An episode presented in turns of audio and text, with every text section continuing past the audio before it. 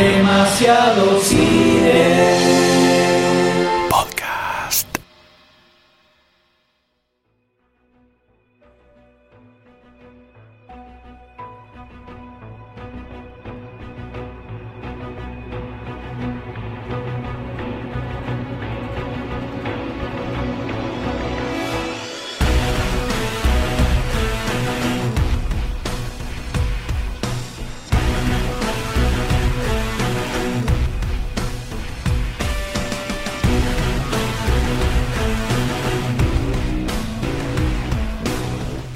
Entrenamiento.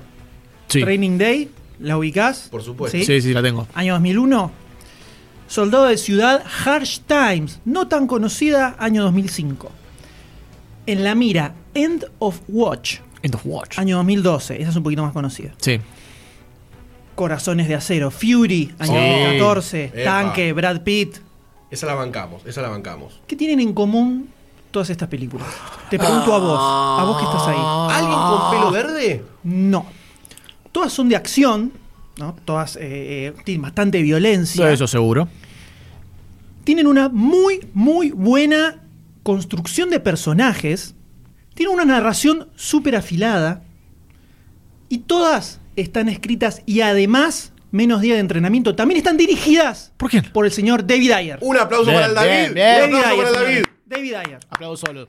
David Ayer.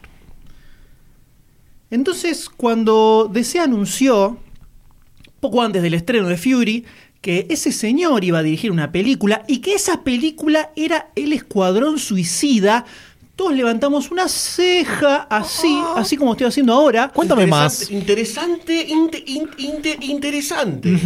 Casi. Caín, vale. Todos dijimos, ¡apa! Mira, interesante que es esto, ¿eh? Interesante, yo- Interesante. Sí, eso sí. Porque, a ver, pensemos.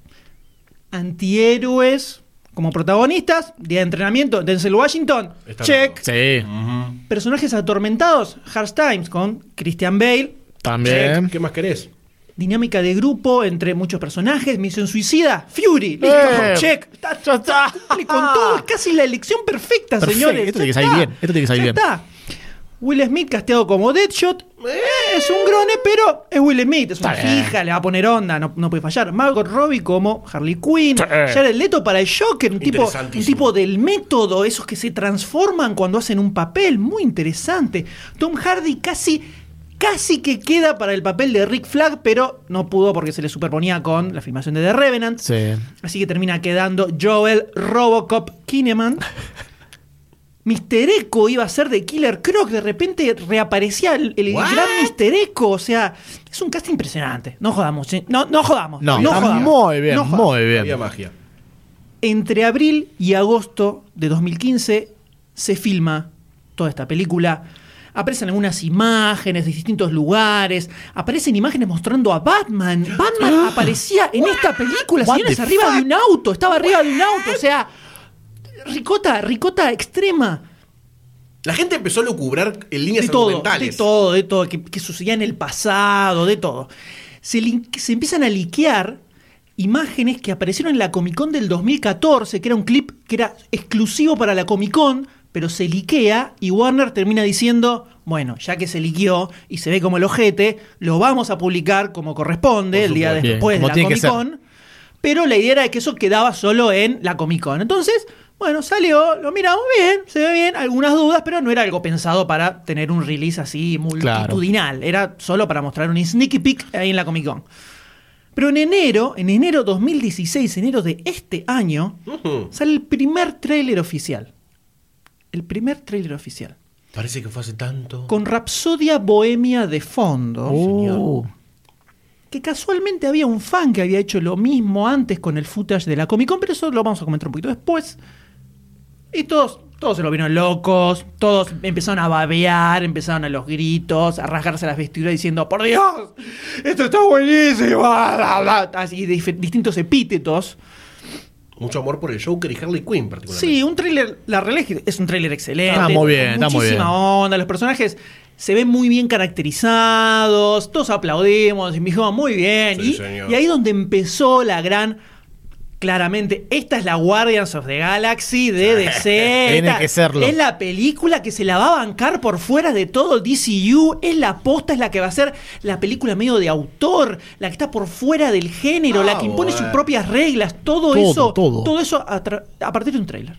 A partir de un tráiler. Pero entonces llega ya una gran bomba atómica. eh, una explosión, una explosión destructiva Claro, como toda explosión. llamada Batman v Superman. ¡Oh! ¿Qué pasó? Dolor. Malas críticas, muy malas críticas. Un público súper polarizado, la más, o, o la, o es la peor porquería del universo. La grieta. eh, que es muy oscura, que es todo triste, que no tiene sentido, que no es para chicos. ¡Que ahí empiecen los chicos! Basta de ¡Que ahí empiecen los chicos! Se deja de pegarle al M. Y entonces los directivos de Warner Brothers hacen lo que mejor saben hacer. Entrar en pánico, Sí. entrar en pánico, friquear, Como tiene que ser. empezar a correr, Claro. a correr alrededor de la sala de reuniones Cocaína. gritando, ¡ah! ¡ah! ¡ah! Así, desesperados, completamente desesperados. Y en ese momento, desde los altos mandos de arriba de la torre de la Warner, Bugs Bunny. sale Los un memorándum, un memorándum que dice, eh, señores, hay que bajarle el tonito a Suicide Squad. Uy, corta mambo. Entonces alguien levanta una mano así muy tímidamente, un dedito, casi un dedito, y dice, pero, pero contratamos a un guionista y director que, que es grosso haciendo historias oscuras y jodidas. Claro. Eh, eh, entre todas sus películas va a tener tres chistes como mucho. Hay que bajarle el tono a Suicide Squad. Qué hijo de puta. Ese es el gran mandato. Gracias, Warner. Ese es el gran mandato. Gracias, Warner. Pero esto no era solo por el backlash negativo de Batman versus Superman como se terminó elucubrando por ahí. Hubo varios factores que se alinearon en este momento. Uno fue claramente ese, muy determinante, que todo el mundo salió a bardear muchísimo por la oscuridad de la película, entonces quisieron bajarle el tono, pero también en febrero, un mes antes de que se estrenara Batman vs Superman, se estrenó una película por la que nadie daba ni dos mangos y terminó destrozando absolutamente todo. Por supuesto, estamos hablando de Deadpool, Sí, señor. que era una película de acción bastante extrema, pero totalmente humorística. Una comedia de acción. Y además ocurrió algo entre el 2014 y el 2015 más o menos que el personaje de Harley Quinn de repente estalló en popularidad absolutamente en el cómic, en todos lados, en todas las convenciones había infinitas minas eh, disfrazadas de Harley Quinn. Bravo por de eso. pronto era un súper ícono a tal punto que a tal punto que se la empezó a conocer como el Deadpool de DC, justamente empezó a tener su, su título propio y empezó a, a tener una, dos series, miniseries de todo y todo vende. Entonces, de repente, ok, tenemos a Will Smith que claramente es el protagonista, pero y de repente necesitamos un poquito más de pantalla de Harley Quinn también porque es muy popular, es muy popular Por supuesto. Claro. Mírala. La solución, como siempre, es reshoots, reshoots violentos para que la película fuera más comedia. Entonces, en parche, recontra en parche de la historia para hacerla funcionar con, con todos los agregados frankensteinianos que le quieren meter. Y como al trailer le había ido muy bien, eh, pero eh, muy bien, todos lo festejaron, se agarraron de eso como, como si fuera un salvavidas, estuvieran a punto de morir ahogados, manotean y, y lo único que logran agarrar es ese trailer. Hay, hay que hacer que dure dos horas eso. Y empezaron a emparchar, injertar cosas por todos lados para que la película fuera más parecida a lo que es ese trailer. Se nota bastante. Sí. Si ustedes se acuerdan, algo, algo muy, muy parecido pasó con Los Cuatro Fantásticos de Josh Trank, que eh, el año pasado, que tuvo eh, movimientos así, intervenciones de producción bastante parecidas. Pero la diferencia es que el amigo Josh Trank eh, es más pendejo y salió a boquearla y bardear por todos lados. Pero David Ayer, que sabe cómo funca esto, es un tipo que ya tenía varias películas encima, agarró y dijo, bueno, esta me la tengo que comer. Tranqui, tranqui. Y el tipo siempre dijo, no, la peli es como yo la quise hacer en todas las entrevistas, este es Por mi supuesto. corte, yo lo hice, se la comió toda, eh, eh, justificando cosas, sí, sí, totalmente, justificando cosas medio como agarradas de los pelos, que ya veremos luego cuando analicemos la película. Así que todo el backstage de, de esta película, que todo lo que sucedió por detrás, se conoce por las famosas fuentes cercanas a la producción que no se pueden nombrar. Mm. La ¿Vieron chica- cómo es esto? La chica tras bambalinas abrió la boca. Principalmente en una nota de The Hollywood Reporter que tiene, dentro de todo, bastante buena fama. Por. Prestigio. que salió a principios de agosto. Una extensa nota donde con distintas fuentes empezaban a, re- a rearmar un poquitito qué fue lo que pasó con esta película. Tipo empezaron a hacer con chinches, mapas y con hilos Exactamente, rojos tenían y una pared gigante con David Ayer, Bien, Warner, hilos, eh, cortes, todo así Me armado. gusta. Entonces, que ya de movida se puso una fecha de estreno completamente demente, porque es un proyecto que recién se anunció, se anunció en octubre de 2014, para estrenarla en agosto de 2016, y en octubre de 2014 era el cero, arrancaba ahí. Claro. Entonces Ayer tuvo que escribir el guion en seis semanas, lo escribió, lo vieron, lo aprobaron, listo, se filma, ya está, vamos, adelante. No, no se revisó, no se reescribió, no se pusieron a pensar, bueno, capaz de todo lo podemos hacer así, lo podemos hacer así, nada, pum, se filmó, listo, a filmar. Cuánta fe ciega, ¿no? En algo que, bueno, hay que cumplir con la fecha de estreno. Hay que cumplir con la fecha de estreno. muy bien, muy bien, muy bien. Que después del bardo con Batman vs. Superman, por más que Ayer seguía con su película, el tipo seguía haciendo la suya. Bien ayer, estamos hablando muy bien de ayer, ¿eh? Sí. Y no de mañana. ¡Ah! Ah. Warner, paralelamente, Uh, contrató a la empresa que hizo el trailer. Trailer Park No. se llama la empresa. Qué Para hacer botones. con ellos otro corte de la película. Ellos solos sin Ayer. Ayer ¿Otro? mintió esto completamente. Qué Porque mal. Si Ayer dice, es verdad, hicieron un corte de la película sin mí, ahí ya hay acciones legales porque por un tema de contrato laboral. Sí, sí. eh, siempre que las productoras se meten y toman decisiones, siempre dicen, no, pero el director estaba y el director dijo que estaba ok, porque si no hay... Sí, estaba maniatado, estaba maniatado en el baño. Exactamente. me sorprende la poca idea de Warner en contratar una empresa que hace trailers para hacer un corte total de una película. Querían, querían meterle más la onda del trailer. Amaban ese tráiler. que no era exactamente la visión de Ayer, ¿no? En este momento.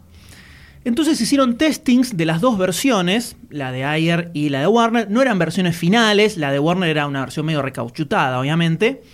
Donde eh, se presentaban a todos los personajes al principio y le metían cositas de animación, medio de neón, medio raras, como Sí. para ponerle un poco más de onda, entre Mm. comillas. Y eh, ganó Warner ganó, Warner.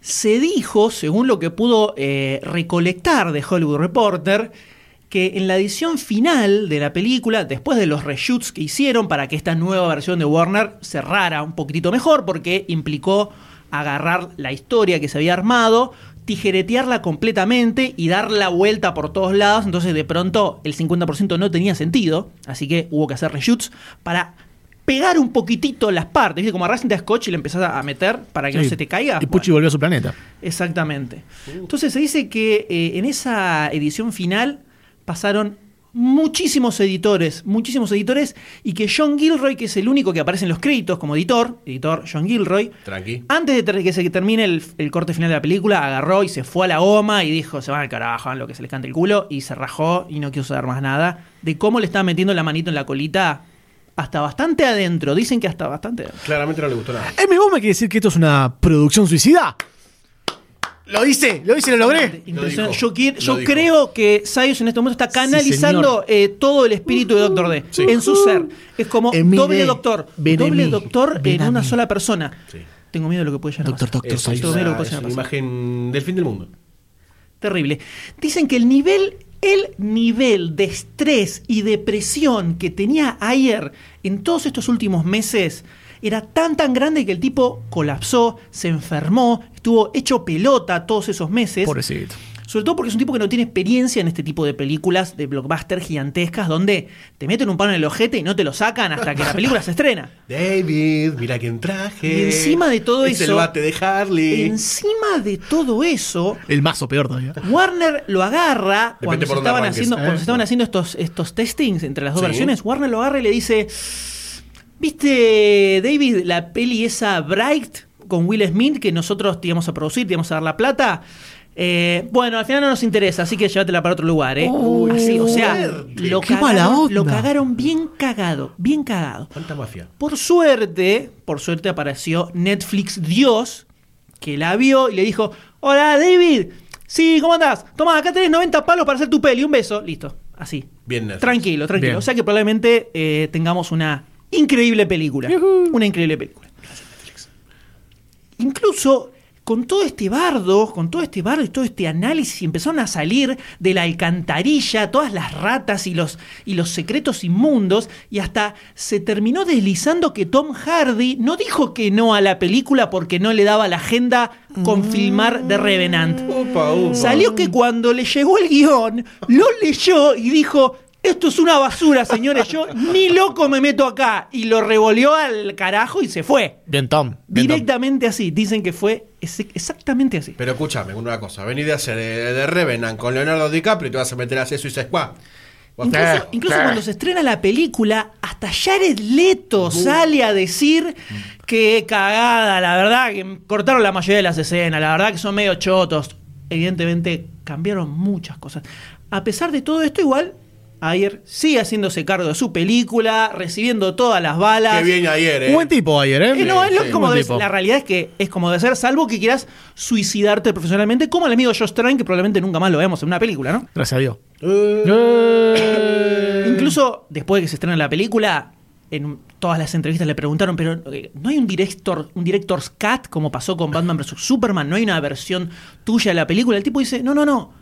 Mi versión de la película es la que se estrenó Pobrecito. con lágrimas en los ojos, probablemente, y Ah. surcos marcados en su rostro de las lágrimas pobrecito. cayéndole. Antes de contestar eso siempre aparecía como una mira láser cerca de la de la Claro, frente. se veía, se veía. Con el logo de Warner y los Animaniacs. Pero ves la película y no parece una película de ayer. La realidad es que lo comparás con las otras que hizo, por que ejemplo con Fury, y no, No, tiene mucho que ver. Es una película de MTV. Se nota que hay recauchutaje, se nota que está recontra recortada y emparchada. Lo vamos a charlar en un ratito eso. Lo vamos a charlar en un ratito. Pero igualmente, todo este bardo, todo este quilombo, todo este manoseo vil, todo este vejamiento cinematográfico, tiene un único fin, un solo objetivo, que es obviamente el de juntar platita. Quiero dinero. Mucho dinero. Quiero dinero. Mucho dinero. Todo esto es por la platita. Ya con Batman vs Superman les pasó que arrancó súper fuerte en el estreno, todos los récords, todo espectacular, y a la semana bajó Sí, sí, completamente, sí, sí, sí. estrepitosamente, y no llegó a los mil millones, que era lo que se proyectaba, a dónde querían llegar. Bueno, tranqui, igual, mil millones. Millones con Suicide Squad. No, Batman No, vs Superman. Superman. Para esta película, lo que dicen, de nuevo, fuentes no confirmadas, esto siempre, ¿eh? o sea, agárrenlo todo con pinza. Pero qué pinzas, ¿eh? Dicen que lo que debería levantar para, para que Warner la considere un hit, un hit posta. ¿Podemos hacer especulación? A ver, digan, ¿cuánto creen que tiene que juntar? Para que no sea una basofia y Warner diga, seguimos con esto, 550 millones de dólares. ¿Usted sabe Yo cuánto diría 400 millones de dólares. Entre 700 y 800 millones de dólares para considerarla un hit. Un hit. Me imaginé a Michael hablando, ¿eh? Kelso gritándole a Warner, ¡Burn! Por ahora está en 470, 480. Por Qué ahí. regalo, ¿eh? Por ahí está. Pero de vuelta, el primer fin de semana explotó, marcó récords para agosto, todo eso. Y en la segunda semana tuvo un drop del 67%, casi igual que Batman vs. Superman. Bajonazo, bajonazo. Todavía hay que ver hasta dónde puede llegar. En la recaudación worldwide es esto, ¿no? Por supuesto. Por supuesto. Pero en este caso la película tuvo 170 palos de presupuesto contra los 260 que tuvo Batman vs. Superman. Bastante menos. Pero yo me pregunto entonces, con todo esto ya eh, arrojado sobre la mesa, ¿Y cómo quedó la mesa, eh? Tambaleando. todo este backlash de críticas negativas que tuvo, ¿están justificadas verdaderamente? El ratón Mickey sacó su billetera y comenzó a repartir cheques, como dicen algunos. ¡No, qué acusación! Como dicen algunos. ¡Qué acusación! Acá no llegó ninguno. No. Es todo culpa de Rotten Tomatoes que está generando un plan secreto para boicotear la película por más que el 30% de Rotten Tomatoes es de Warner. Hay que hacer un che.org. Yo creo que es algo que demasiado cine tiene que ponerse a analizar en este mismo momento. Sí, señor. Sí, señor. I want to assemble a task force of the most dangerous people on the planet. They're bad guys. Worst of the worst. My time has come. Send shivers down my spine Was this uh, cheerleading trials?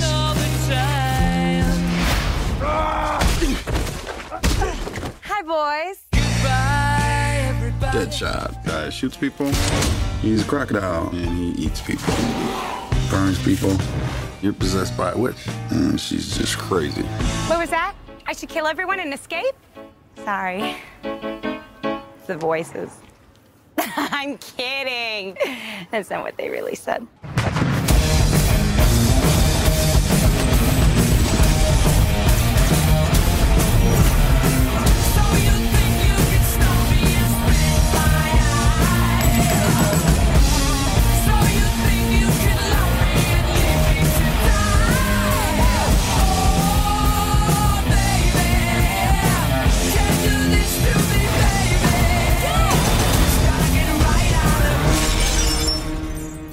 Seriously.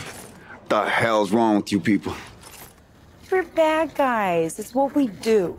Nothing really matters to me. Sin entrar en la ya berreta discusión de te gusta DC, te gusta Marvel, basta. No, no, no entremos No en eso, por favor. ni no, entremos ni porque lo me parece nombres.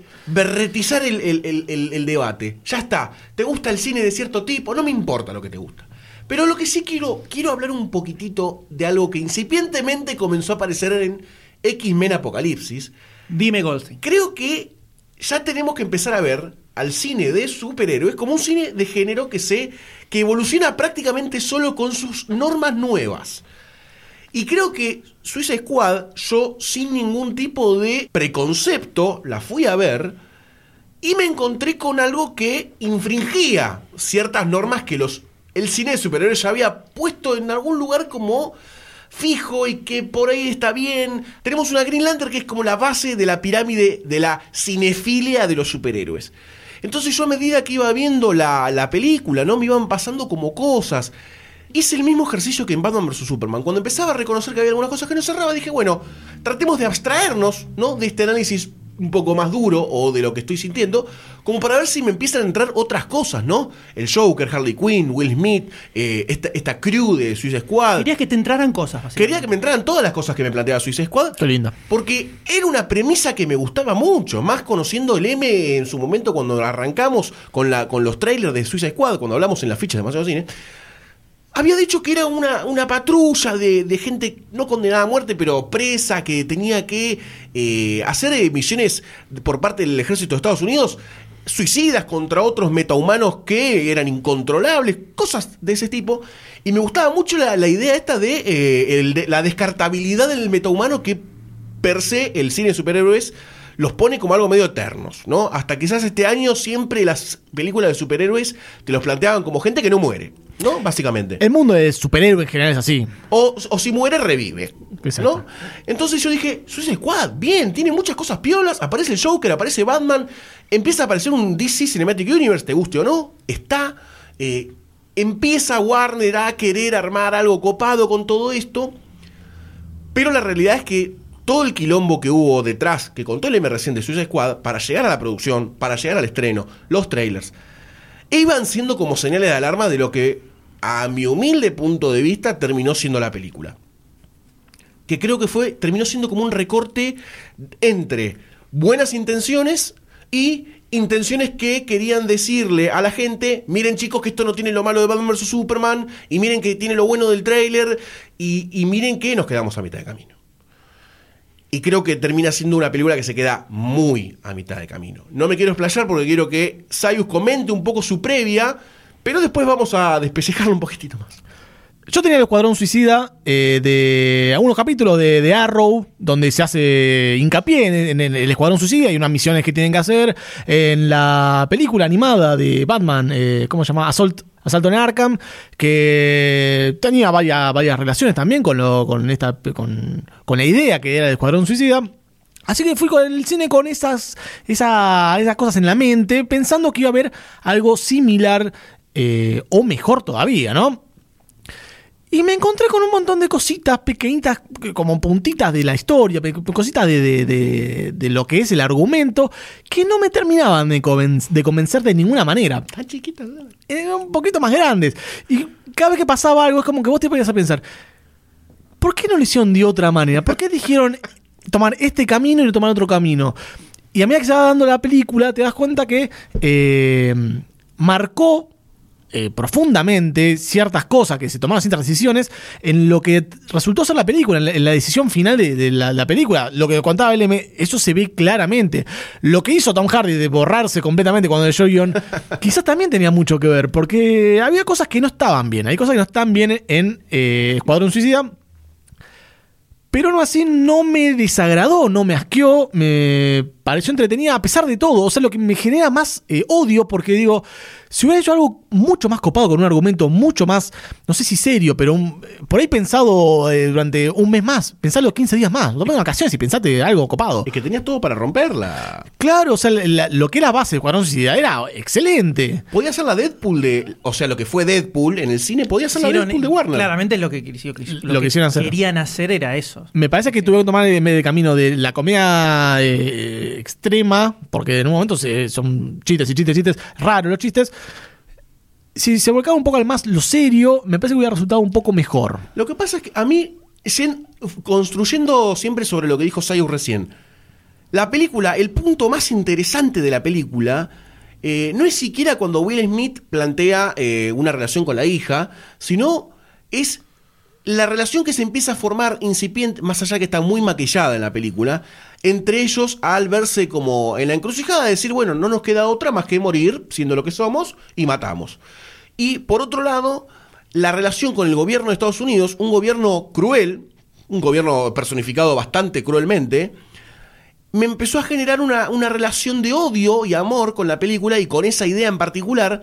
Y me jodió mucho en el momento en el que se dejó de. se dejó como de desarrollar y se empezó a dar paso a otro tipo de escenas, ¿no? Como oh, una escena en donde se visten, que tampoco está tan buena, con Eminem de fondo, que me, me, me- descuaja. me- me- o sea, está como muy, muy- Lo digo porque no es spoiler, o sea, no, no, no, no te estoy contando nada de la película. Está en los trailers también, así. Está en los trailers. Es, es como una película que, que se transforma en antagónica, en cierto punto, a sí misma, con las principales cosas que más me interesaban a mí, que no soy ni lector ávido de cómics, ni mucho menos conocedor de sus Squad, ni mucho menos amante de DC. Entonces yo creo que en una persona en la que vos po- podías encarar un tema interesante, como eso de los seres humanos desechables, ¿no? Más allá porque muchos Claro. son humanos comunes, no tienen ningún no son metahumanos, sino que tienen aunque otro problemita o habilidad so- socio- sociópata. So- sí. eh, y me parece que se suicidó en la película. Eh, otra vez. No quiso hacer un chiste. Eh, y, me jodió un poco, me jodió. Y eso es lo que me lleva a no quererla. No ser tan permisivo como el Dr. Sayus, sino como ya me quiero poner en una postura de decir previamente a ir a consumir una de estas películas, tengo que pensarlo seriamente, porque si no se van a seguir haciendo productos de una calidad que no, que no está tan bien. Eh, como seguramente me pasó después de ver Avengers, para que no salten los boludos, eh, Avengers eh, Age of Ultron. Dije, ¿para qué vine a ver esta película? No tiene ningún sentido de nada. No, igual en el- nosotros el- en el podcast de Batman Superman eh, defendimos mucho la película, Sí. rebancamos, así que no, nadie puede decir que. No, que no, por odiamos, supuesto. de No, no, no, pero eh, como para no dar eh, grieta abierta a que entre una crítica boluda. eh, pero lo que más me llama la atención es eso, que me despertó en mí como una conciencia de público de decir, ya hay cosas que tengo que dejar afuera. No, no, no puedo consumir todo lo de superhéroes. Es el momento en el que tenemos que empezar a establecer algún filtro. Porque si no, pasa todo y no puede ser así. Sí, tan, tan, tan grave como lo planteas vos, no lo vi yo. Esto es una cuestión de vida o Lo muerte. planteaste ¿sabes? como muy fundamentalista. Bueno, eso no es un podcast de la cura sobre el cáncer. No, obviamente, obviamente. Pero yo lo tomé más por el lado de eh, que es una pena que se haya desperdiciado la historia, una posible También. historia muy copada que se puede haber tomado en lo que resultó ser. Me parece que Escuadrón Suicida sumaba mucho al universo de DC. Muchísimo. Sumaba mucho al universo de DC si se eh, hacía bien, si se- los personajes tenían un- una existencia que vos te creías en el universo. Y si el enemigo también era algo que vos te creías en el universo. Porque también eh, un problema de las películas de superhéroes es contra qué se enfrentan los superhéroes. El enemigo es eh, fundamental acá. Y acá me parece que le chingaron. Me parece que le chingaron para este tipo de película. Sí, yo creo que Escuadrón Suicida hay algunas cosas que hace mal y hay algunas cosas que hace bien. Una de las cosas que hace muy bien, creo yo, muy bien, es la de lograr convertirse para mí en la peor película del universo de ese, señores. Esto es peor, esto es peor que Linterna Verde. Déjame de joder. dijo! No me la vi venir. No la No de me la vi joder. venir. No, no, no, no, no. No, esto es terrible, Tranquilo, esto es grave, esto es muy grave. ¿Puedo decir Esto algo? es muy grave. Hace una semana más o menos que estamos conteniéndonos la opinión en grupos de Nadie WhatsApp, dijo nada. Facebook, eh, sitios, Poringa, en todo. No hablamos de nada de Suicide Squad. Esto en todo nuevo. Es verdad. Esto es verdad. gravísimo porque, al igual que hice con Batman vs. Superman, la fui a ver dos veces al cine porque quería tener verdaderamente la visión de la película y no simplemente el primer impacto. The Fappening. Fui a ver dos veces al cine Escuadrón Suicida, señores. Y la segunda No. vez fue la muerte. No. Mira, apenas arrancaron los títulos me di cuenta que es una muy mala idea. Te jugó en contra eso, La ¿eh? primera vez la fui a ver el día del estreno solo, fui solo el día del estreno. Y después fui a verla con el D, que no la había visto, el domingo, después de que había terminado la Crack Bam Boom, decimos. O sea que estábamos con el bajón de que había terminado la, la convención. No, te todo en Fuimos a contra verla eso, en ¿eh? Rosario. Sí, No, no, no. Yo que tenés que La verla de vuelta Rosario. en dos años. O lo puso más ácido. La fuimos a ver en Rosario y apenas arranca, dije. ¡Uh! Me re equivoqué con él. Qué bajón ese momento cuando te das cuenta que está mandando una cagada enorme. Fue, fue terrible, fue terrible. ¿Y por qué digo que es peor que eh, Linterna Verde? Porque hace poco vi de vuelta Linterna Verde y si bien es una cagada de película, casi que llega a dar la vuelta y tiene momentos donde te cagás de risa de lo chota y pedorra que es. En este caso, la pasé muy mal. Es muy aburrida, me aburrí muchísimo. Ni siquiera me parece una película entretenida. Y la realidad es que, como dice eh, Goldstein, se estrenó Man of Steel, bueno, era la primera película, era Superman. Tenían el backlash de Superman Return, donde decían que era muy infantil, entonces le hicieron muy seria. Ok, pasa. Se estrenó Batman vs. Superman, ok. Es una película que yo disfruté mucho, pero también te puedo decir que es un bofe de película, que tiene cosas eh, horrendas por todos lados y mal hechas y llena de errores, pero la disfruté por una cuestión muy eh, extraña psicológica, podríamos decir. Pero bueno, era la película de Volví a Batman vs. Superman, era, era la película más importante, no se la podían jugar, bueno, ok, será así. Con el Escuadrón Suicida no había ningún tipo de excusa. Esta era la película que tenía que estar buena. Esta era la película posta. Esta era la próxima va a estar buena, la próxima va a estar buena. Esa era el Escuadrón Suicida. Y es una cagada de película. Es una película de acción recontra genérica que no tiene nada para destacar salvo algunas actuaciones que podamos saber, Muy pero es un desastre. Los, cambios que le hicieron narrativamente es horrible, no tiene sentido. Los mocos de edición que tiene están a la par de Batman vs. Superman completamente. Lo que sí creo que pasa es que como no es Batman y no es Superman, son personajes con los que no hay una relación sentimental tan fuerte como con Batman vs. Superman que puede generar ese rechazo tan extremo. Entonces, bueno, se le deja pasar. Por eso hay, eh, conozco mucha gente que odió Batman vs. Superman y con esta dijo, está bien, es entretenida. Claro. Eh, eh, ah, porque la realidad es que son personajes que te dan lo mismo. Pero véanla otra vez, hagan ese ejercicio, vayan a verla de vuelta al cine. No sé si me animo, M. Y se van a querer matar, se van a querer cortar las venas verdaderamente porque es una película que no se la banca nada, pero absolutamente nada. Es terrible a tal punto que mientras veía la película pensaba, por favor que rebooten todo de vuelta ya. Que rebooten todo, que empiece vuelta, porque pensaba, veía la película y veía los personajes y veía las cosas pasar y pensaba, no, vamos a estar hasta el 2020, 2022, 2024 con esto, esto va a seguir así, esto ya no va a cambiar. No. O sea, eh, Marvel, comprá DC. Empiecen todos de No, cero. Eh, eh, verdaderamente por Sí. momentos eh, pensaba que arranque todo de cero. Eh, co- que mantengan a Ben Affleck como Batman si quieren y a Henry Cavill como Superman, que me parece que está muy bien. El Flash también. Pero arranquen de vuelta, arranquen de vuelta. Sí. Ahora vamos a hablar un poquito de Flash. Eh, pero eh, verdaderamente me parece que es eh, peor película que Linterna Verde y hagan el, el ejercicio que les digo yo. Vean de vuelta Linterna Verde y vean de vuelta el Escuadrón Suicida y díganme con cuál de las dos si quieren pegar más tiros en la cabeza. Les aseguro que va a ser con el Escuadrón Suicida. Se los aseguro. Eh, Durísimo, mejor sin palabras, duro, ¿eh? Sí, sí. Yo, yo dije, Yo voy a un rato. tranquilo, porque no sabía la, la- cuál era la opinión general en la mesa. Dije, bueno, de última después me desboco. Uy, boludo, te vas a desatar. Ahora sí. Uy, sí, está la Eh, pija. así- yo digo de entrar con spoilers Sí, porque sí, por favor, por favor, por favor. Definitivamente. A partir de ahora, spoilers para el Escuadrón Suicida. Si no la vieron, no quieren enterarse de nada, no sigan escuchando. Si no les importa, escúchenlo igual. La realidad es que casi todo está en los trailers, así que es casi lo mismo.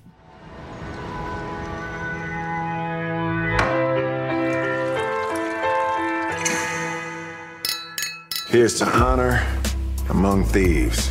We almost pulled it off. All my friends are heathens take it slow. Despite what everybody thought. Wait for them to ask you who you know.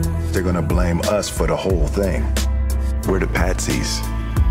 Don't forget, we're the bad guys.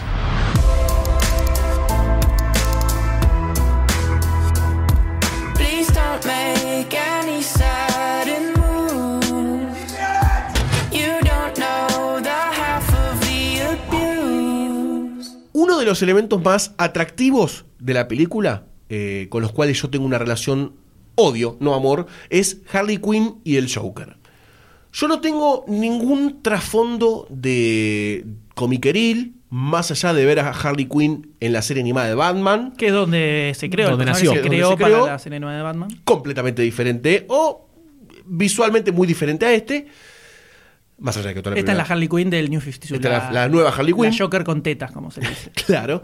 Eh, pero acá hay algo de esta relación entre Harley Quinn y Joker. No vamos a hablar de Joker ahora, vamos a hablar de Harley Quinn en la relación con ellos. Que a mí me parecía que lo que se tenía que plantear, que era lo que a mí me interesaba, era Harley Quinn siendo la persona que lo psicoanalizó en algún punto al Joker, terminó como volviéndose loca. Pero a mí me hubiese gustado verlo desde una perspectiva que se sufriera esa situación o que me planteara una incomodidad a mí de decir, la tipa está atrapada dentro de una locura que le provocó el Joker y el Joker sigue siendo, en mi, en mi mente, en mi proyección, un villano maquiavélico y perfecto. Pero acá fue como que lo trataron eh, como si hubiese una relación de amor medio naive por algunos puntos con situaciones muy 500 días de verano, muy Eat, Pray and Love, muy, muy, muy, muy de, muy livianas. Y eso a mí me jodió un poquitito en la relación de ellos. Yo esperaba ver algo un poquito más crudo, que no Pero, sé si... lo- sí, pero si el Joker la tortura literalmente a la mina. Le hace electroshock en el cerebro. electroshock en el cerebro la obliga a, a arrojarse a un tarro de ácido. Y ella lo acepta, pero eh, Pero no hay tanta... No hay, Es una relación completamente, completamente abusiva y Sí, enferma. Por o sea, supuesto, pero no lo veo en ningún momento expresado desde una situación Es que por ahí me genera incomodidad. no lo ves como, en, no lo ves "Ay, en qué ella. lindo", digo, por ahí no lo ves en ella porque ella está todo el tiempo aceptando todo lo que dice el Joker. Él, él le dice, moriría por mí, sí, lo moriría. Viviría por mí, sí, viviría. Bueno, te ataca y haz lo A que la, a mí la escena donde le hace el electroshock en el cerebro me pareció Sí. recontra perturbadora Sí. y dije, acá esto hay algo extraño que no está funcionando y no funciona. Si vos agarrás la serie animada de Batman, el chiste de Harley Quinn es que Harley es el personaje gracioso que está enamorada del Joker Claro. realmente, entonces Ridi- medio por eso, ridículo. por eso está con él, pero no es malvada como el Joker, de hecho al revés, todo el tiempo está como planteándose, está bien, está mal lo que hago, pero siempre es más fuerte el amor eh, total que siente por el Joker, entonces lo termina siguiendo, pero en todos los capítulos de la serie animada de los 90 de Batman vemos cómo tiene una dualidad frente a hacer cosas malas o no hacer cosas malas, porque la mina es divertida, no es una enferma psicópata como el Joker. El Bueno. Joker es el enfermo psicópata. Claro. Con el New 52 eso lo cambiaron, se convirtió en esto que se ve en el, Por eso, es, cine. lo que me, me- me chocó de... Me pareció horrible la relación entre ellos. O sea, Sí, sí, no me malísima. resultó graciosa o interesante como, como podía ser en la escena animada. Me pareció algo horrendo y para que le peguen un tiro a los dos y lo- de- dejen la existencia. Por más que la caracterización de Margot Robbie me pareció muy buena. En cuanto al tono, los gestos que hace. La actuación, la interpretación. La interpretación, la caracterización de, de Harley me pareció excelente, eso completamente. es Muy cosplayable también. uno de los highlights de, de la película, definitivamente. Pero desde el guion y cómo construyen eso, me pareció algo súper perverso. Y si querían bajarle el tono a la película, no sé cómo no cortaron eso. Cuando veíamos en el tráiler que aparecía el Joker eh, diciéndole te voy a lastimar muy, muy fuerte, yo pensaba, bueno, debe estar torturando a, un- a alguien tipo que le quiere sacar información, lo mismo, algo así. pensaba lo mismo. ¿No que la estaba torturando a la mina esta para que se vuelva loca o, o no sé cuál es el sentido de esa escena? Me pareció algo horripilante. Y no, no sé para dónde quisieron disparar con eso. Creo que la personalidad que le pusieron al Joker en esta película es eh, lo que de- detona en eh, la relación que tiene con Harley Quinn. El Joker de esta película es un Joker eh, bastante... No, no quiero entrar en el Joker, pero me parece que es un, tipo- un tipo bastante random en, en todo lo que hace. Sí. Y Harley Quinn termina sufriendo todo eso. Y al ser Harley Quinn el personaje que es el- el- el- el- una especie de patiño de, de, de Joker, tiene que sufrir, tiene que sufrir con una sonrisa en la cara. Me parece que es un poco también. desde el Joker se construyó el personaje de Harley Quinn, me parece. Y no al revés. No, no se creó la relación entre los dos y después se crearon los personajes. Me parece que primero se creó toda la personalidad de Joker y después ahí se creó la relación que tiene con Harley Quinn.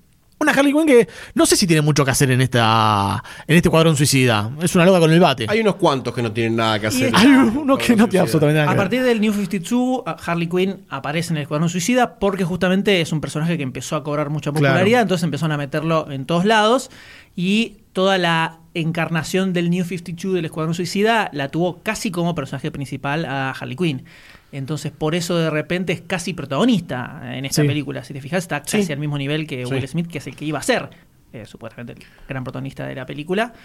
Sí, y además, algo que también es protagonista con Harley Quinn en la película, de una forma totalmente innecesaria, que es solamente para instalarlos a ellos dos como pareja, es el Joker y su línea argumental, que a mí no me sumó en absolutamente nada para Suicide Squad. No tiene línea argumental de Joker. Es rescatarla a No ella. tiene Esa es su línea línea argumental. No, es la película que no viste. La realidad es que es esa. Claro. Todo el, eh, eh, todo el momento en esos primeros 40 minutos de retcon constante que tiene para enganchar los agujeros de los cuatro años de película que deberían haber tenido para Sí. llegar a esta. Sí. La realidad es esa. Sí.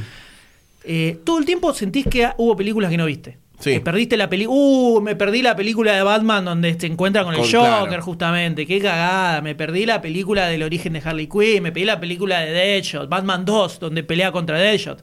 Todo el tiempo sentís eso. Y. Dios mío. Si no cortaban todas las escenas del Joker que dice Jared Leto que cortaron. Entonces teníamos 45 minutos del Joker. A mí me pareció que estuvo demasiado en pantalla el Joker. sí. Muchísimo. Todo el tiempo te aparece apareciendo el Joker y Jared Leto dice que le cortaron la mayoría de las escenas. Lo que debe haber sido ese primer corte, por Dios. Es que iba a tener muchísimo protagonismo todo el Joker y el Joker no, no tiene un papel fundamental en la película. es más no, que no nada el nada. arco, es el arco de Harley Quinn. Claro. Es que es para instalarla a ella como en algún momento voy a hacer un spin-off de Harley Quinn. Está como a la misma altura de la nena de, de Deadpool, pero eh, siendo Joker, entonces te que darle más protagonismo. Está para eso el, el Joker No, y- en la Y película. también para, para generar expectativa y que la gente lo vaya a ver De diciendo, hecho, "Oh, va a estar el Joker. yo pensé que en un Joker". momento el Joker iba a ser el, el villano de la película. Sí, la verdad que sí. Por los trailers pensé que iba a ser un cameíto, a penitas que iba a estar y, viste, te lo tiraban como, eh. De hecho pensaba, uh, qué boludo, mostraron el cameo de Joker en el Claro, trailer. pero le daban como demasiada importancia, entonces eh, va a tener algo importante. Demasiado, demasiado. Incluso eh, un Jared Leto completamente pasado de merca, no sé. Actor de método, ¿eh? Sí, dicen que el chabón nunca salía de personaje en ningún momento Qué de la insoportable filmación. eso, por Dios. Eh, incluso Ben Affleck dijo que nunca conoció a Jared Leto porque todo el tiempo estaba personificado como el Joker. Eh, se puso a leer eh, eh, libros sobre psicópatas, o sea, hizo toda una preparación muy demente para hacer el personaje.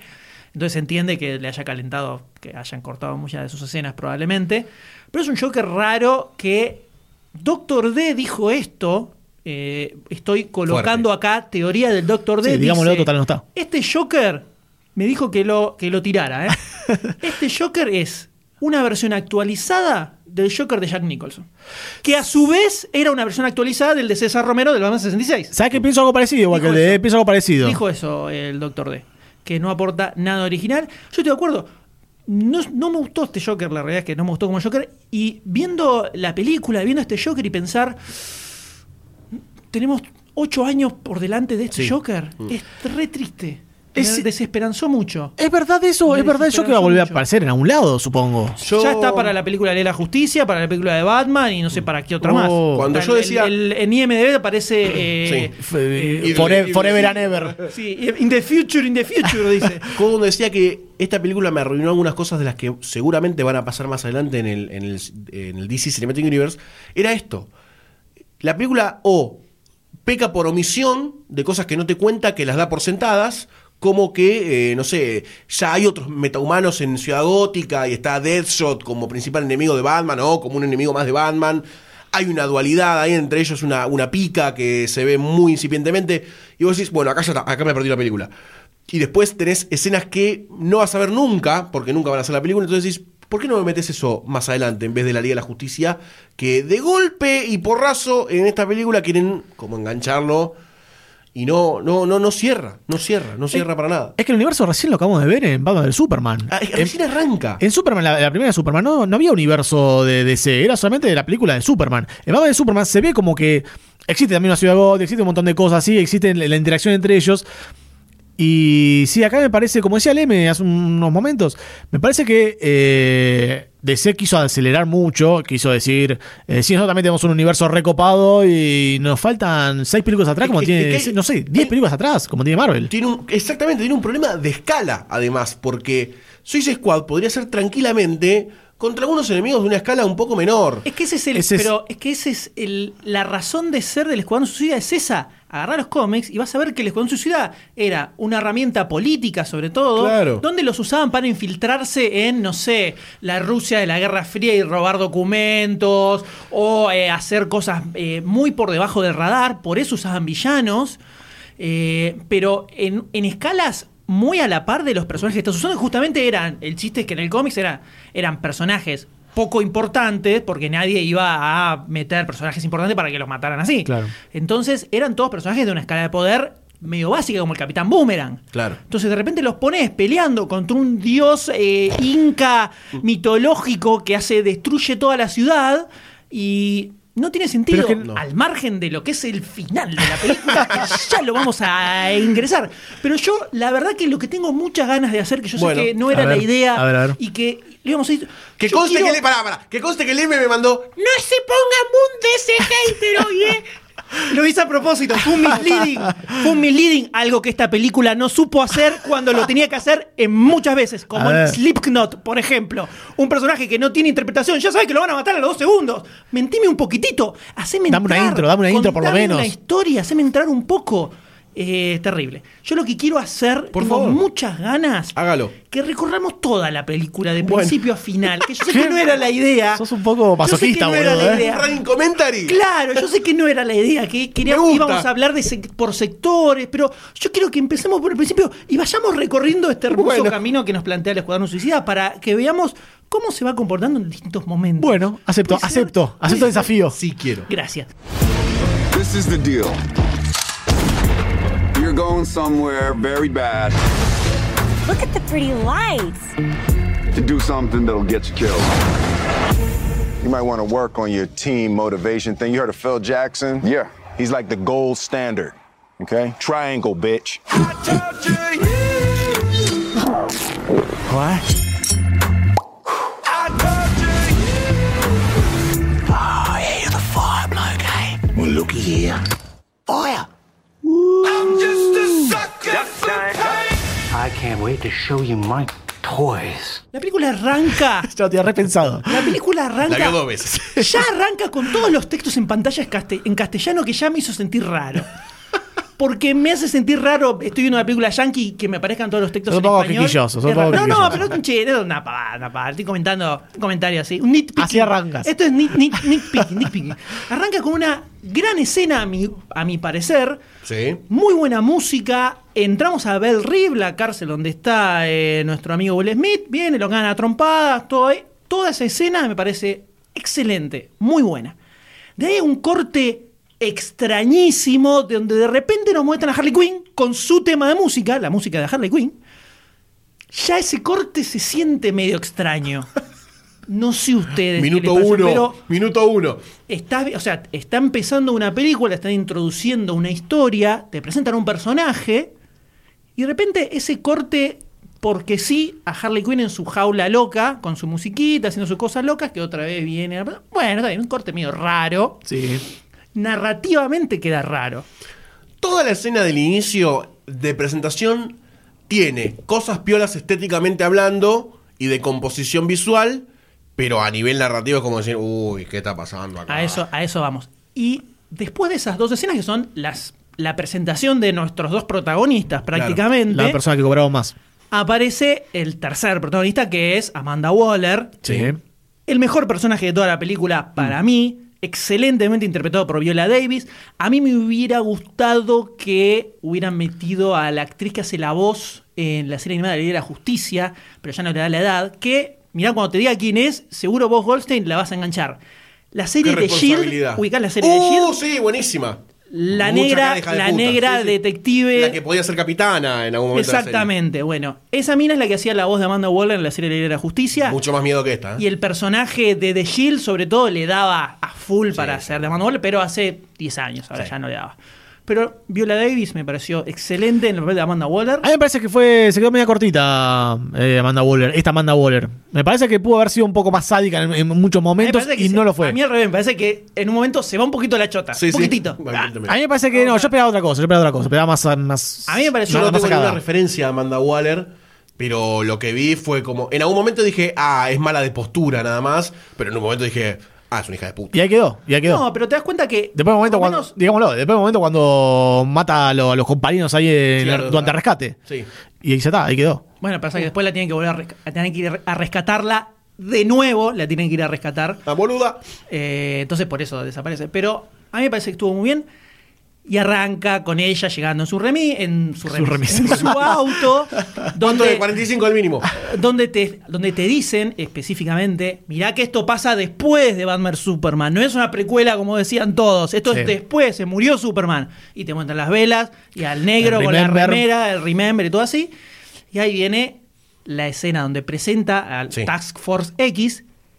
Y otra vez hay dos escenas de introducción de los dos personajes protagonistas. Sí. Tienen doble presentación. Se nota mucho que son dos escenas que están pensadas como la primer presentación del Claro. personaje. Que ahí arrancaba la presentación. Claro, entonces ahí ya se siente raro porque de repente se convierte en una película de Batman, la película. De repente el, el murciélago está en todos lados. Claro, el murciélago agarró este, murciélago agarró el otro. Hay 20 minutos que es una película de Batman donde Batman atrapa a eh, Deathshot. Deathshot, Deathshot y y Batman después atrapa Harley a Harley Quinn, a los dos.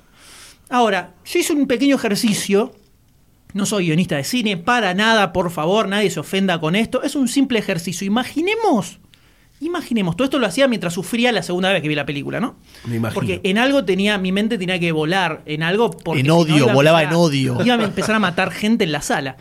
Imagínate que la película empieza con la escena de Deadshot arriba de la terraza, tirando, eh, matando al tipo. Sí. Arranca así. Will Smith, pipi, haciendo lo suyo, se baja, va a ver a la nena, todo, y agarra a Batman, lo agarra y lo lleva, lo mete en, la- lo mete en cana. Y pegado a eso viene la escena donde él está en la celda y le viene a cara a trompadas. Estás presentando a Deadshot, no estás haciendo un retcon, no estás haciendo un flashback, es una narración que tiene un principio, un desarrollo y un final, tiene una línea de tiempo totalmente lineal y como historia se entiende. La historia de cómo Deadshot terminó en la cárcel. Pim, listo. Conoces quién es Deadshot, sabes que dispara, es un asesino, sabes que dispara hija. tiros locos porque hace, el re- hace rebotar el Sí. tiro todo, o sea, ya sabes que es un grosso que le dispara todo. Sí. No necesitas decir más nada de Deadshot y no es necesario hacer el retcon pedorro que hacen. Y con Harley Quinn podían hacer lo mismo. Podía arrancar directamente como la escena en el, en el club con el Joker y Harley Quinn. Eh, podés presentarlo un poquitito mejor al Joker. Incluso estás presentando al Joker este nuevo universo y aparece hablando en una mesa. Toda la presentación de Harley Quinn me pareció muy desprolija. Me Es pareció como que sal- saltaba de, de evento a evento y es como. Si no, no entendía bien lo que está pasando. El Joker tampoco ayudaba a entender lo que, lo que estaba pasando y lo que iba a pasar. Entonces es como fue todo llevada medio de los pelos hasta eh, que termina encerrada. Claro, pero si, parece- si agarraban a. Deadshot y a Harley Quinn y contaban las dos historias linealmente, como dos historias, donde Batman los atrapa y los mete en cana, y a partir de ahí, de que los dos entran en cana, arranca toda la parte del corazón suicida y toda la pelota, no necesitas estar 40 minutos contando para atrás, para atrás, para atrás, mezclando presente con pasado, con que está en la cárcel, con que no está en la cárcel, que es confuso y Sí. es choto además, porque es un recurso berreta, la realidad es esa Es, fácil, es un recurso fácil también. podían hacerlo mejor. Pasa que para eso lo tenés que pensar antes, Claro. ¿no? Recauchutarlo después. Y después empiezan a presentar a todos los otros que a medida que van avanzando, cada vez te lo presentan Más menos. cortito. Pi, pi, pi, más cortito, al punto que Slipknot ni siquiera aparece. No. Y si se Entonces, mueve, se mueve de toque. Cuando se va, cuando aparece, cuando aparece en el auto y se baja del auto, decís, "¿What? ¿Quién es este? ¿Quién es este? Instantáneamente se dice, ah, este es al que matan para, Al toque. para demostrar que es en serio lo de la bomba, que pasa siempre en el Escuadrón Suicida. 30 segundos de- se- después de eso, eh, le aparece Boomerang y le dice, che, ¿por qué no te vas, vas corriendo así? Le mostramos a toda la audiencia que te explota lo la cabeza. No sé por qué no lo mataron ahí. Cuando Sí, se era más bajó del fácil. auto, le pega la piña a la mina, hacen pip. y Listo, ya está. Y Hacemos más fácil. O sea, Tranquilamente lo podían casi hacer así. que la primera parte de Suicide Squad podría haber sido tranquilamente una película coral con diferentes historias que convergieran en un punto más que agarrar un folder y empezar a recorrerlos. Es que así tenía que haber sido contada, me parece. Claro. Y Otra vez. son siete personajes que te tienen que presentar al mismo Guardianes de la tiempo. Galaxia. Guardianes de la Galaxia. Sí. Guardianes de la Galaxia no tiene un solo flashback. Arranca con eh, la El historia flashback. de. Arranca No, con no, un- no, porque es con un lineal. recuerdo. Empieza con Bueno, él sí, cuando es es verdad, chiquitito es verdad, es verdad. y después pasan 20 años. No es el de grande acordándose Recordando. cuando era chiquito y estaba con el padre. Esa parece una, parece una boludez, No, no, pero pero, no, es una suma. decisión narrativa. Es una decisión narrativa. Tener que ir y volver, ir y volver, tiene que tener un sentido, una razón por la cual le haces. Generalmente es porque hay un big reveal, hay algo que descubren nuevo y se acuerdan, entonces por eso Como está en el Capitán flashback. América Civil War cuando, Cuando- a los padres de Tony. Claro, cuando es algo que no que es un punto clave de la historia y no lo podés saber antes porque entonces te, te caga la revelación. Pero este claramente no es el caso del No, no, no. Suicida. Es un recurso decir, para, ¿cómo explico lo de Harley Quinn? Flashback, boludo. Claro, voy a mostrarlo de la forma más chota posible y que incluso puede no estar y de todas formas funciona bien. Porque si vos agarrás toda la gran escena gigante del Joker y dejás nada más los dos minutos donde él, ella lo está entrevistando hasta Sí. la parte donde le mete el electroshock en el cerebro y no mostrás más ya nada, está, ya está. ya está. Ya compraste el personaje, ya lo entendés, sabés de dónde viene, listo, se terminó, no necesitas más nada. Además, más adelante vuelven también. Porque más adelante está la escena después que, que mencionábamos de que cae El al- ácido. al ácido. No eso, nunca. eso es mucho más adelante de la película, no Sí, es en la adelante. presentación. No entendí nunca el sentido de, de- de esa escena. Que puede ser muy linda estéticamente, pero. ¿Qué, qué me suponía? ¿Que, que me ahí- simbolizaba el amor? Y ahí, claro, ahí termina como la relación entre ellos y porque él, él la, la quiere la quiere ir a buscar. Claro, Supongo que termina el, el amor, te mostraba el amor. a desembocar en eso. Ahí pero es eso, donde no me la creo. Eso podría Ahí- ser, ahí haber sido antes. Hay muchas relaciones que no se cree igual. Va, por lo menos yo que me pasó que no me creo. Todas, todas. Muchas relaciones que no me creo. Bueno, y ahí viene la presentación de todos los personajes. Tenemos a Enchantress. eh, diseño bastante copado. El Ah, personaje muy- bien el personaje. Tanto Dio- dio miedo, eh, dio miedo. Tanto en Chantres como el hermano, como el diablo. Hermano, eh. Están bien, están bien. A ver, vamos a rescatar algo, ¿no? Porque hasta Killer Croc es choto. Enchantress podía ser tranquilamente un personaje de terror. Sí. Lo imaginaba como una película japonesa. Yo creo que era un personaje de terror y tengo mi teoría de que lo alivianaron en toda la escena cuando estaba abajo del, del subte a propósito para que no sea tan de terror. Porque cuando está toda de negro, después de repente aparece la actriz blanquita Sí. y hacia el final otra vez se pone de negro para ir a pelear. ¿Por qué? Se Yo creo- la ropa. Yo creo que es para que no tuviera todo el tiempo como una- un personaje de terror tan oscuro y para aliviarlo un poco. Pero incluso el efecto cuando está al final, que se nota que tiene la, ca- la cabeza de la mina insertada en el cuerpo, cuando Sí. está haciendo todos esos movimientos de baile raros, es re de postproducción de último momento. eso. La- A mí me parece. El personaje yo no lo conozco, pero es así, la, una arqueóloga agarra y rompe una cabeza de, de una estatua así porque le pinta y sale el Sí, más coso. o menos está bien, pero eh, el... sí, ponele que sí. Es que además ahí tenían otra buena punta para desarrollar en ese personaje que era la mitología de DC. O sea, el, la previa DC, un, un dios de 6.000 años, Magia, la magia. la magia que, que te lo puede, la mina haciendo referencia a ahora hay más metahumanos, eh, ustedes tienen que tomar la tierra. Te plantea un montón de cosas interesantes que, pum, pasan de golpe para mostrarte a la mina pegando piñas, nada más. Pero es demasiado, no pueden contar tanto. No, no, es que digo que podría Es que haber hecho foco en otra cosa. Es que claro, eso tuvo que haber pasado en una película anterior donde de Por repente supuesto. aparecía la arqueóloga, encontraba esto y le dejaba como una punta para una película próxima que venía. Pero no hubo otra Sí, película. toda, la, toda la escena de, de la, del Secret Origin de Enchantress es una escena post-crédito de la película Sí. anterior a esta. Sí, tal cual, es muy bien. Definitivamente es así. Sí, sí. Eh, al igual que todo. O sea, imagínate si hubiéramos tenido ya la película de Flash donde aparece el Capitán Boomerang, hubiéramos tenido la película de Batman donde aparecen el Joker y Harley Quinn, y Deadshot también si querés, y no sé, alguna la película de los Outsiders donde aparece Katana. Y después tenés el Escuadrón Suicida donde te lo juntan a todos acá y ya los conoces. Claro, Y ahí es donde cosa. empieza a tener un poco más de sentido. Los Avengers, el camino de los Avengers. Sí, quieras tal- o no son los Avengers igual. No, no, no digo que sean los Avengers, pero digo el camino narrativo. Iron Man 1, tuvimos un Iron Man que era medio pete, que se hacía el traje y hasta por ahí nomás la peleaba al final y nada más, medio, medio agarrar los pelos. Y así fuimos presentando a todos los personajes hasta llegar a una Avenger que podía llegar a tener un poco más de sentido habiendo conocido a todos los personajes. 10 películas de Sí, ventaja son- tiene. son ¿eh? cinco 10 películas de años. ventaja. Pero igualmente, igualmente, en Guardianes de la Galaxia tenés que son cinco protagonistas Sí. y todos tienen su arco y todos los conoces y los querés Sí, y sí, entendés su historia Y- y, y- funcionan y perfecto y entre ellos lo más. y está todo bárbaro.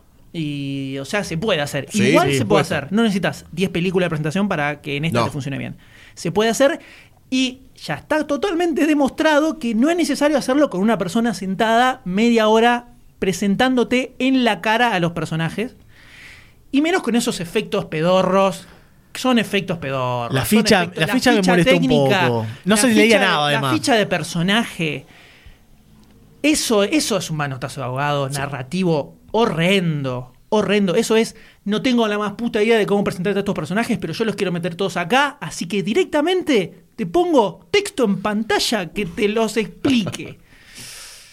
Después dejaron de usarlo, por suerte. Yo pensé que se iba a venir más efectos así re locos. No los usaron en todos, los usaron en algunos, En ¿no? lo- en todo lo que presentaron. Los En principales. todo lo que No, le presentaron. la carita de neón, todo eso. Sí, un sí, injerto inmundo.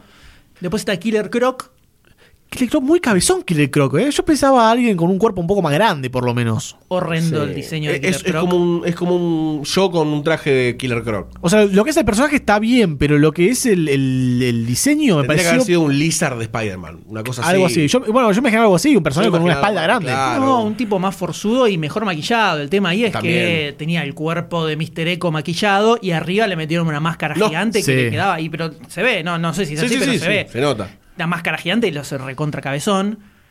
Estaba bueno todo el diseño, estaba bueno, eh, de, de toda la piel, todo eso estaba buenísimo, pero tendría que haber metido, no sé, a un Idris Elba, capaz, alguien más No, forzudo, no, más no, gigante. Uy, boludo. no manchemos el nombre. No, pero, pone, pero pones a alguien. al grone. Pero lo pongo como ejemplo para que un tipo un poco más gigante Sí, sí, sí. que te lo creas un poquitito más. Con mucha Este espalda. se veía raro. Sí. Se veía raro. Había pocos planos igual que mostraban de cuerpo entero. Sí, Muchos planos cerca de cara y, o, o haciendo alguna cosa, pero pocos planos donde estaba el chabón parado y se veía la deformación Sí, que y tenía. lo que tenemos en todas estas escenas. Ah, después está Capitán Boomerang, donde aparece Flash. Y cuando apareció Flash en pantalla, me quise pegar un tiro en las bolas. No puede ser más horrible el diseño de ese personaje. El, el diseño es feo. No entiendo, parece, la verdad que parece eh, cuando hacían las, parece una- la película de superhéroes de los 90, donde agarraban el cómic y me decían, lo, lo ojeaban un poquitito y decían, no, pero acá vamos a inventar lo nuestro. Es Batman y Robin, el Batman con- de George Clooney, que tiene el traje todo Sí. con metal, Sí. metalizado, los Lo- pezones, todo eso, es lo mismo en Flash. Pero sin pezones. Hay algo que no me, no me cerró Es de esta horrible. de toda esa escena, sino es el. el- Es la- un villano de Flash, eh, el Capitán Sí, Boomerang. la situación que, que estaba viviendo. O sea, yo entendía entendido que eh, Flash a esta altura no era nadie, era un pibito que corría rápido y que lo tenía fichado Lex Luthor por lo que vimos en Batman de Superman. Nada más, que no era un superhéroe. Evidentemente sí, es un superhéroe. Y que después le daba- es un superhéroe. A ver, Lo vi, lo vi. Atención, atención. Lo vi, pero pensé que era así, pensé que. Y después, eh, cuando. eh, por lo que vamos a ver, porque vi unos trailers, era como que después Batman le da el traje a recopado. No, evidentemente es un superhéroe ya en ese momento. Sí. No sabemos si ya tiene o no tiene contacto con Batman. no igual. sabemos cuál es el- el- Ojo. el- la cronología de esta película. Claro, a lo mejor ya tuvo contacto con Batman. Eh, Sí, la- bueno, Eh, al, al final en realidad te lo dice. claro, te lo dice que viene después. la- Sí, bueno. Más o menos, sí. A ver, todo el timeline de esto está todo, cual, todo cualquiera igual. sí. Pero es muy, muy feo este Flash. No, o sea, ¿qué pensaron para hacer este Flash? No entiendo el proceso de pensamiento. Son Yo- dos yo- segundos, se me son dos pero- segundos. No, no, no, no. Sigamos con la película que son dos segundos. Pero es que no son dos segundos. Es muy porque, rápido. eh, Este es el flash que va a quedar también, ¿no? es- Eso, eso es lo que me mata. Te Por mata- eso- te mata una película eso de Flash. Es lo que me mata. Digo, voy a tener que ver a este Flash en la Liga de la Justicia, en la película de Flash, en todos los cameos de, de- que haga en todos lados. ¿Por qué inventaron este personaje? Espera, vos no viste el, el tráiler de la Liga de la Justicia. Sí. No vi el trailer. Claro, bueno. El- eh, en el trailer de la Liga A mí me gustó el traje A mí ese. también me gustó y en el, en el trailer de la Liga de la Justicia está todo un poco mejor narrado y está todo un poco mejor que Yo esto. ya no Claro. creo nada igual.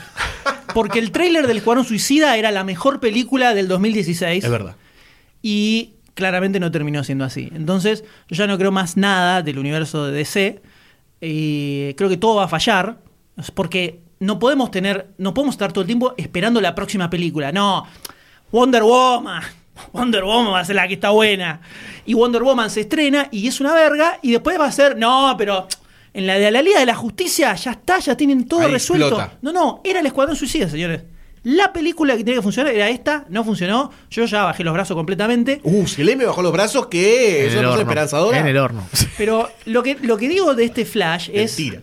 Eh, teniendo a Geoff Jones, que supuestamente es, es el, el mastermind que Mm. Sí. está detrás de todo esto. Es el Joe Whedon de la fase Suponemos- 1 de Marvel. Exactamente, suponemos que es así. Un tipo que escribió durante años a Flash, años escribiendo a Flash, o sea que conoce al personaje, ¿por qué inventan algo que no existe? Después sale la película de la Justicia o la película de Flash y funciona, está espectacular, ok, buenísimo. Pero ¿cuál es la necesidad? Eso es lo que no entiendo. O sea, pienso en las películas de, de superhéroes de los 90, donde inventaban cosas porque no, pero eh, tiene que funcionar en el cine.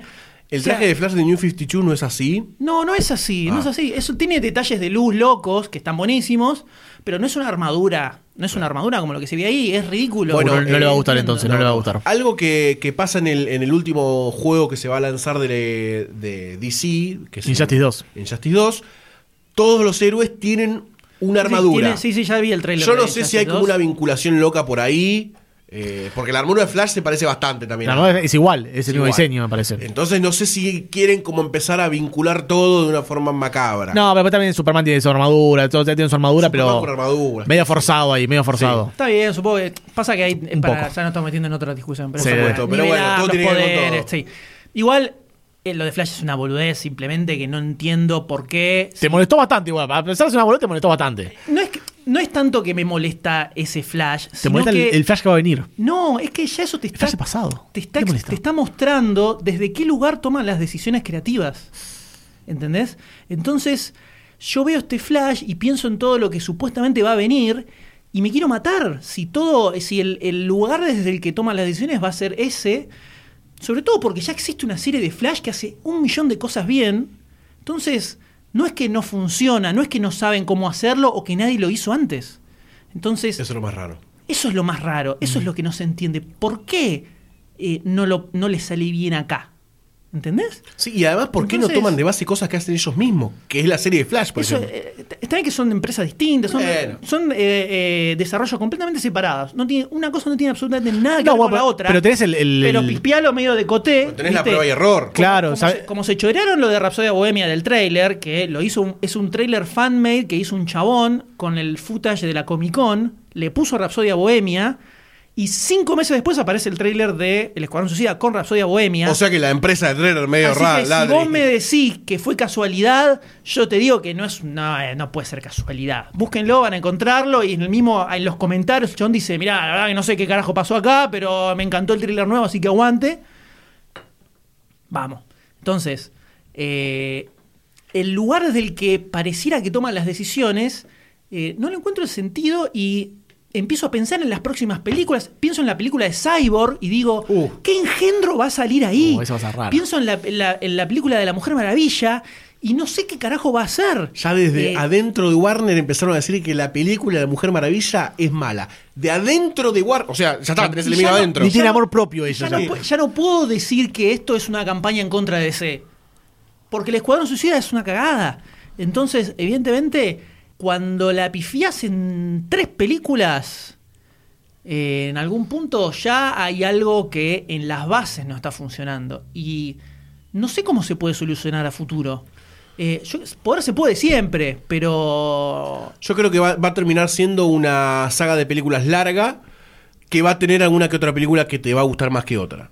Yo creo que la Liga de la Justicia va a ser una de esas películas que nos va a gustar eh, porque me parece que el trailer ya está mostrando cosas interesantes que ya en los otros trailers de las otras películas no se mostraba, más allá de una belleza visual potable. Sí, se mostraba. El No. trailer de Batman vs Superman estaban todos con el No. Pero ¿por qué Batman vs Superman? El trailer de ¿Por qué no Escuadrón Suicida, boludo, Superman? estaban todos como locos. No. ¿A qué? Ah, bueno. Ponelo. Dale, Buscalo. dale, Goldstein. Buscá el archivo de la ficha de Demasiado. Dejate de joder. Era otro No. trailer igual ese, era otro trailer. Era, el otro primero de todos. Era el de la Comic Con. Pero igualmente creo que va a terminar siendo algo así, cosa que me da me da mucha bronca, porque yo no tengo ganas de ver solamente los lo, el, el Marvel Cinematic Universe. Me pudre un poco ver tantas películas de Marvel también, con la leve esperanza de que casi todas o zafen o sean buenas. Hace poco hicimos un raconto de las películas antes de llegar a Civil War, y no te digo que están todas buenas, pero había muy pocas que vos decías, esta película es un bofe. Y en DC no te pasa eso. Estás como diciendo, esta película, a ver si es buena. Y me jode mucho esa situación de, de- de tener que autoponerme en esa situación porque me obligan. Me- me- Creo me- que tam- también. DC se, se puso la vara bien baja. O sea, ¿Nosotros o ellos? no, ellos se, puso la vara, se pusieron la vara bien baja. Marvel arrancó con Iron Man 1, que era muy buena. Que era muy buena. Eh, y después ahí ya tenías como una base como para, para, para comparar las próximas películas que venían. DC arrancó distinto, arrancó a, a los, a los tumbos, a los tropiezos, cayéndose, cagándose a palo contra el piso, una y otra vez. Y, y no sé qué va a hacer la próxima. No sé si va a aprender sus errores. No, sé, si esto, no sé si esto ya cayó dentro de eh, la misma línea temporal donde se produjo todo Batman y Superman y ya no había vuelta atrás. Y ya era como, bueno, vamos a tratar de mejorar lo que tenemos y sacarla de alguna forma. Pero no sé si ya me bajaría los brazos para, para el futuro de ello. Pero es que acá encima se nota muchísimo el, los manotazos de ahogado. El tema de que, el hecho de que haya, no sé, 10 temas de pop rock noventoso en la película. Al extremo completamente. Es un recurso, es el recurso de la música pop, que está recontra de moda. Todos los trailers ahora tienen temas de los 90. Eh, Nirvana, eh, Guns N' Roses, en todos los trailers de todas las películas más o menos de acción, aventura, ponen un tema así. Totalmente, Hanson.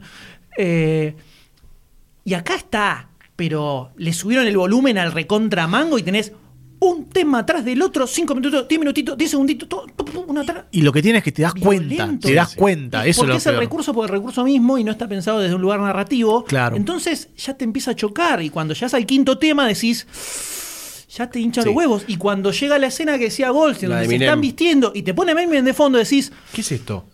Para... ¿Qué tiene que ver ya- esto con ya esto? está- claro, ya decís, ya esto es cualquiera. El Mine estuvo medio desubicado también, ¿eh? Fue estuvo como. medio desubicado. No daba. Es que además vos, si pones un tema de esa, de esa estirpe, como en Guardians of the Galaxy, que es otra banda sonora, pero, no, la era- usa. Era, más underground la banda sonora, no eran lo- los temas. Era más underground, por supuesto, pero tenía una identidad la banda sonora y aportaba a la historia. Y hasta, se- y hasta Acá no Se lo justificaba, se lo justificaba en la historia. un lado guion Sí. porque era lo, lo único que a él lo ataba todavía a sus raíces en la tierra y el único recuerdo que le quedó de la madre, eh, porque era la que le hacía los mixtapes, o sea, eh, hasta tenía una, una, eh, una razón de ser Una vueltita de rosca que extra. acá, cuando llegas al tema de Eminem, que ya te escuchaste seis temas, ya tenés los huevos un poco inflados. Y, es- y ya el recurso te sa- sale y te pega un bife en la jeta. Sí, además no ayuda nada en la película. No, Si vos me decís que ponen un tema de rap y pasa algo con cierto ritmo, como pasa en Deadpool, Sí.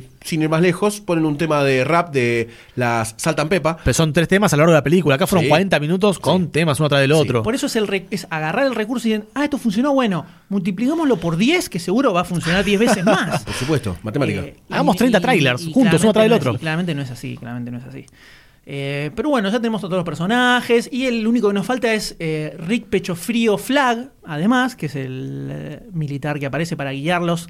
eh, probablemente uno de los personajes que más ganas tenía que, morir, tenía que muriera en, en cualquier momento y no muere, lamentablemente. No. Y no muere. Ojalá muera en la próxima película.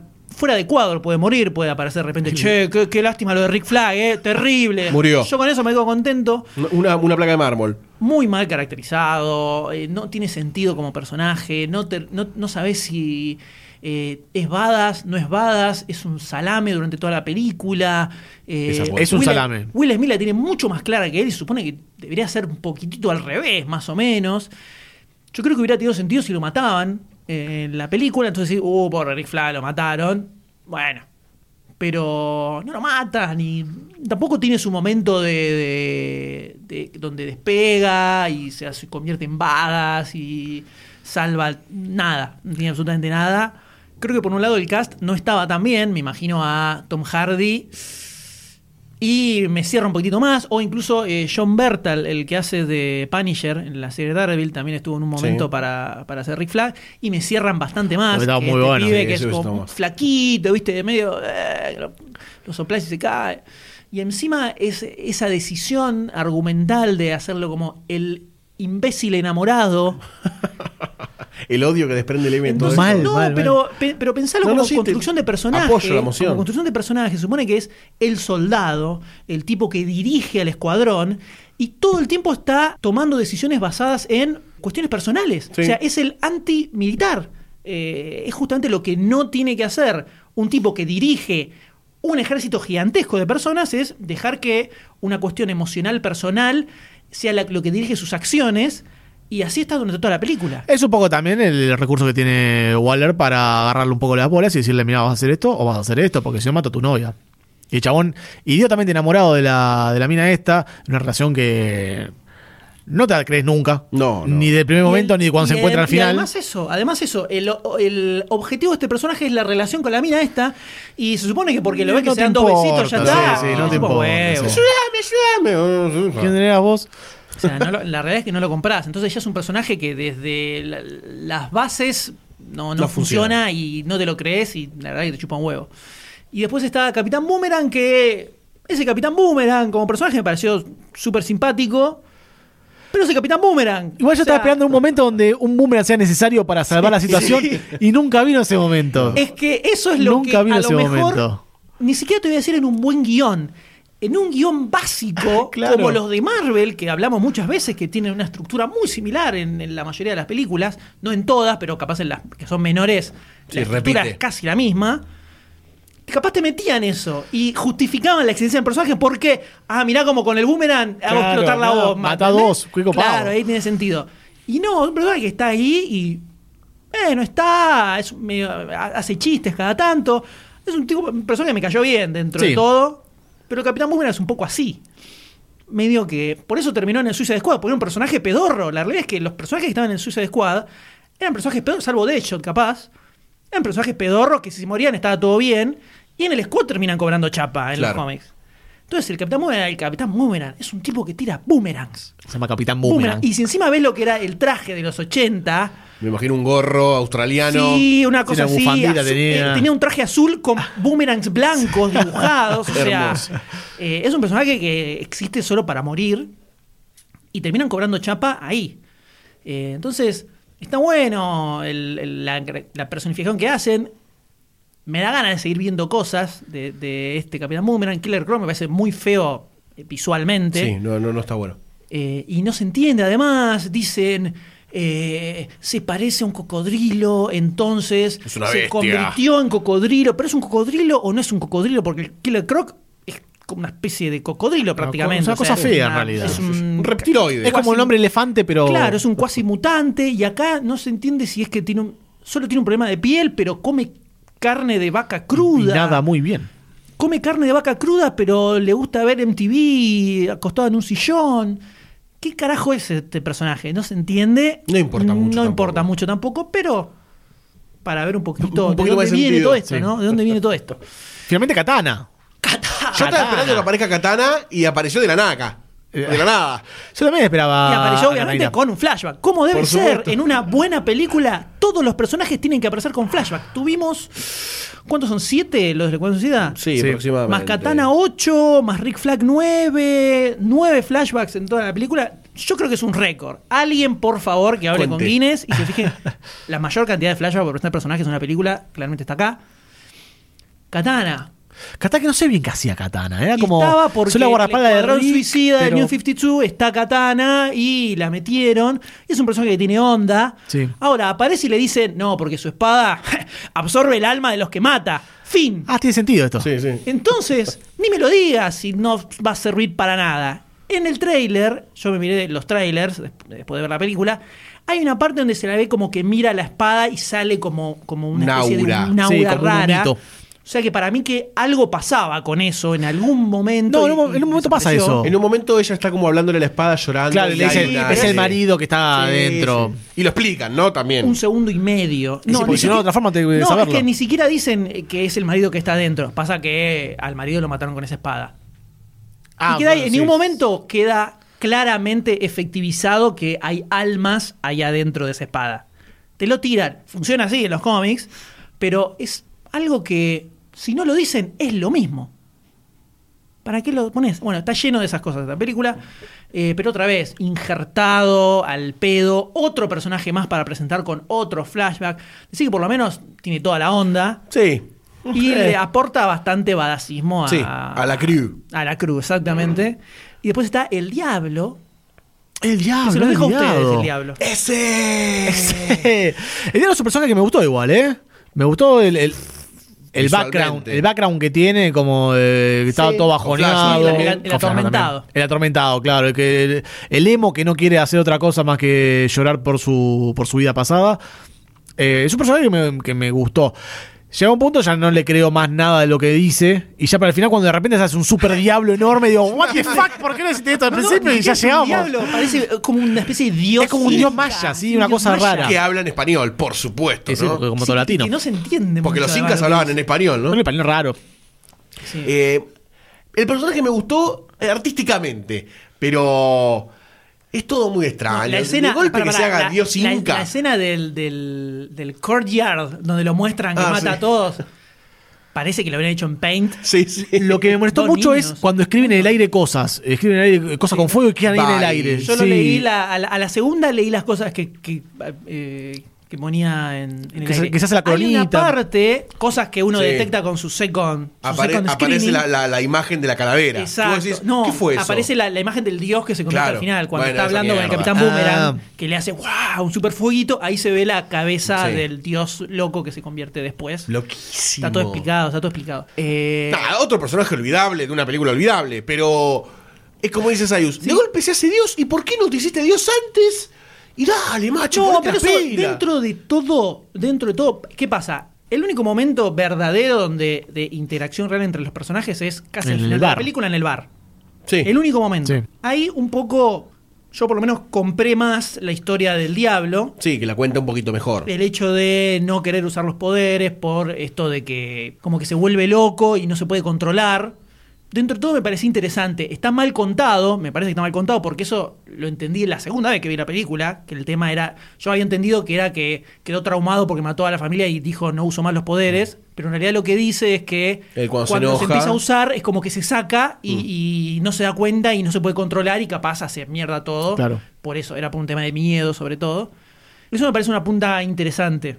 El sacrificio final me pareció muy choto, porque no, no me pareció que hubiera como una construcción copada para que te... O sea, no lo sentís la muerte del personaje. Se muere y decís, Sí. ah, bueno, se murió.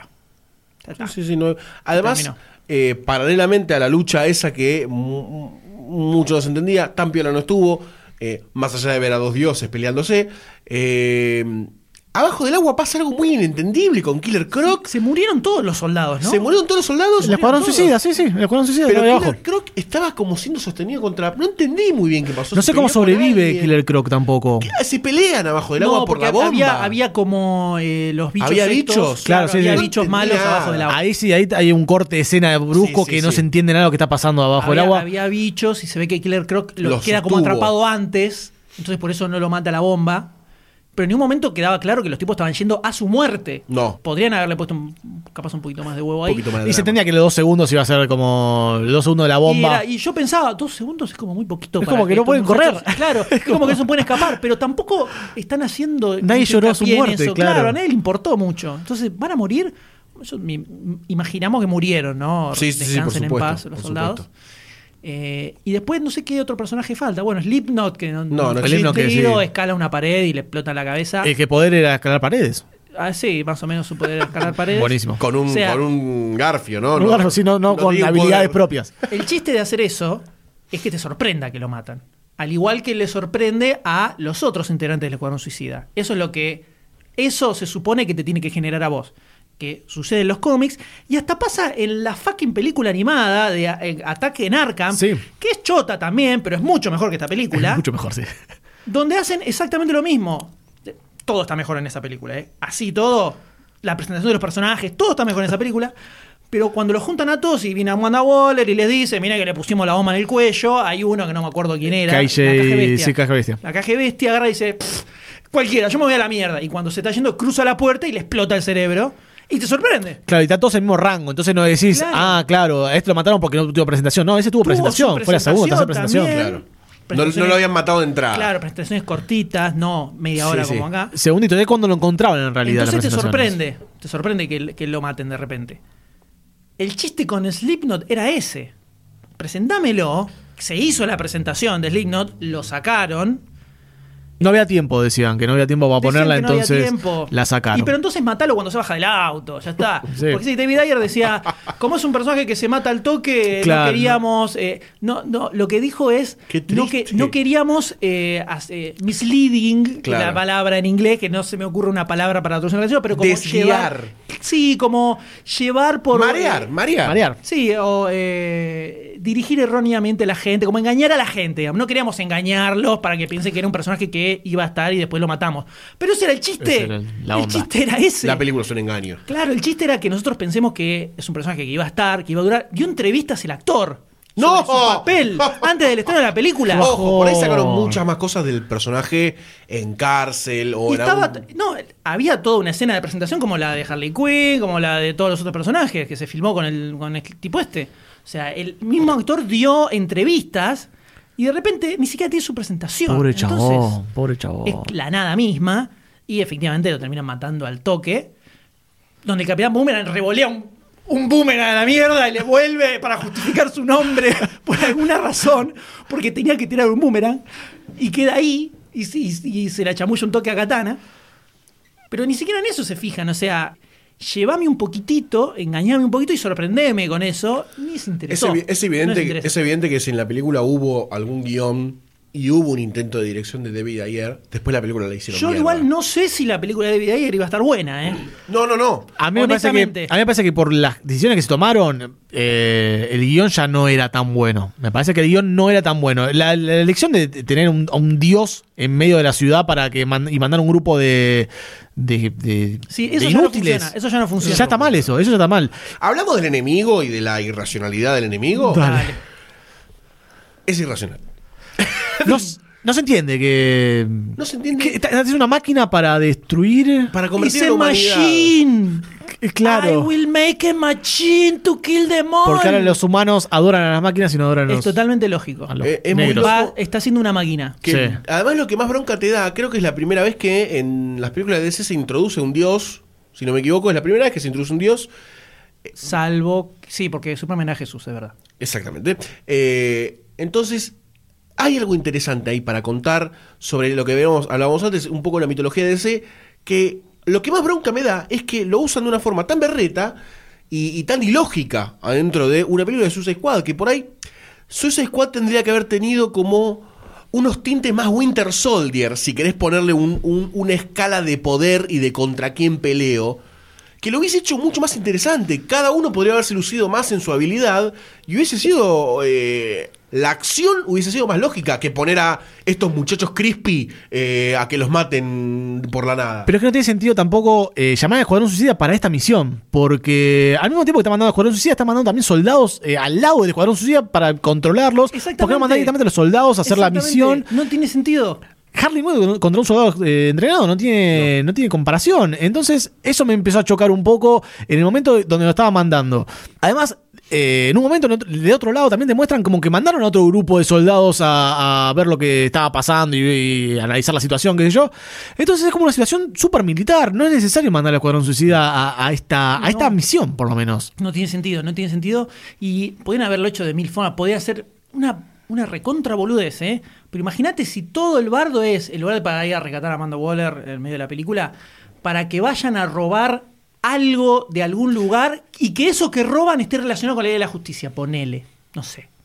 Que roben la estatua, de, la estatua de la diosa, ponele. De alguna Si querés hacerla, claro, puede ser Si querés eso. vincularlo con los dioses. Y- pero también tendría que ser algo un poco más Black Ops. No sé, eh, no se me ocurre. que- Es que el chiste es ese. Claro, Por no eso son situación. 5, 6, 7 personajes. Solo pueden los mandan a ellos descartar. porque si pasa algo, les hacen explotar las bombas a todos y dicen, no, no los conocemos. Pero si están mandando con 60 soldados norteamericanos, ¿qué vas a hacer? ¿Vas a matar a todos los soldados si pasa algo malo? No Ah, tiene sentido. Además es un mismo universo donde eh, Batman está activo, donde vemos a Flash que también está activo. Entonces es raro que ellos tengan que meterse en, la, en esta situación. Y No además la, la misma Amanda Waller dice, no, esto es algo need to know basis, dice, solo poca gente lo va a saber. Eso hace y ya todo- tenés eso ya 80 entera. mil millones de soldados mientras estaban todos cambiándose en bolas ahí en el medio de todo el regimiento. Y además... Y la evacuación entera de la ciudad. Claro, la ciudad se hace pelota, explota completamente y los mandás en el medio del quilombo. Va a ser un poco difícil como esconderlos, me parece. Creo que en esta película dijeron necesitamos mostrar a los dioses por una cuestión de ya empezar a saltar la escala para lo que viene.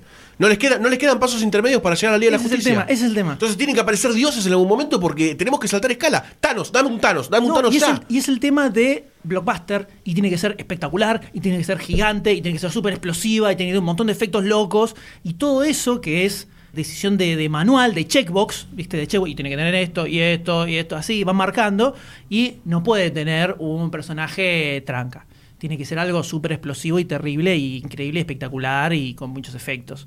Y no tiene sentido, está construyendo una máquina. No sé. ¿Qué, qué quiere decir eso? No sé. ¿Qué, ma- qué máquina? ¿Cuál era la máquina? ¿Cuál era la máquina? Después empieza a tirar como unos rayos. Pero Además está- si se supone que hace magia, ¿por qué no desintegra a todos y listo? Además también vimos que de- ya de- en Batman de Superman, el gobierno no tiene miedo en mandar un misil nuclear a destruir algo. Es la solución más rápida. Vamos una bomba abajo del chabón y lo volaron. O sea, sabías que con, con una bomba lo destruías. Manda un misilazo ahí y reventa todo. Son soluciones que se me ocurrieron así como al, al pasar, Rápido, ¿no? sí, obviamente, al pasar. Tranquilamente podrías haber reescrito el guion de Suicide Squad y tenía más sentido. Por un par de pesos menos. La- sí, no entendí la escena. No, ent- va a ver. bueno. La escena que, que en donde ella empieza a desprender rayos de la máquina y a destruir cosas, y todos muy inútilmente se miran como diciendo, ¿qué está pasando acá?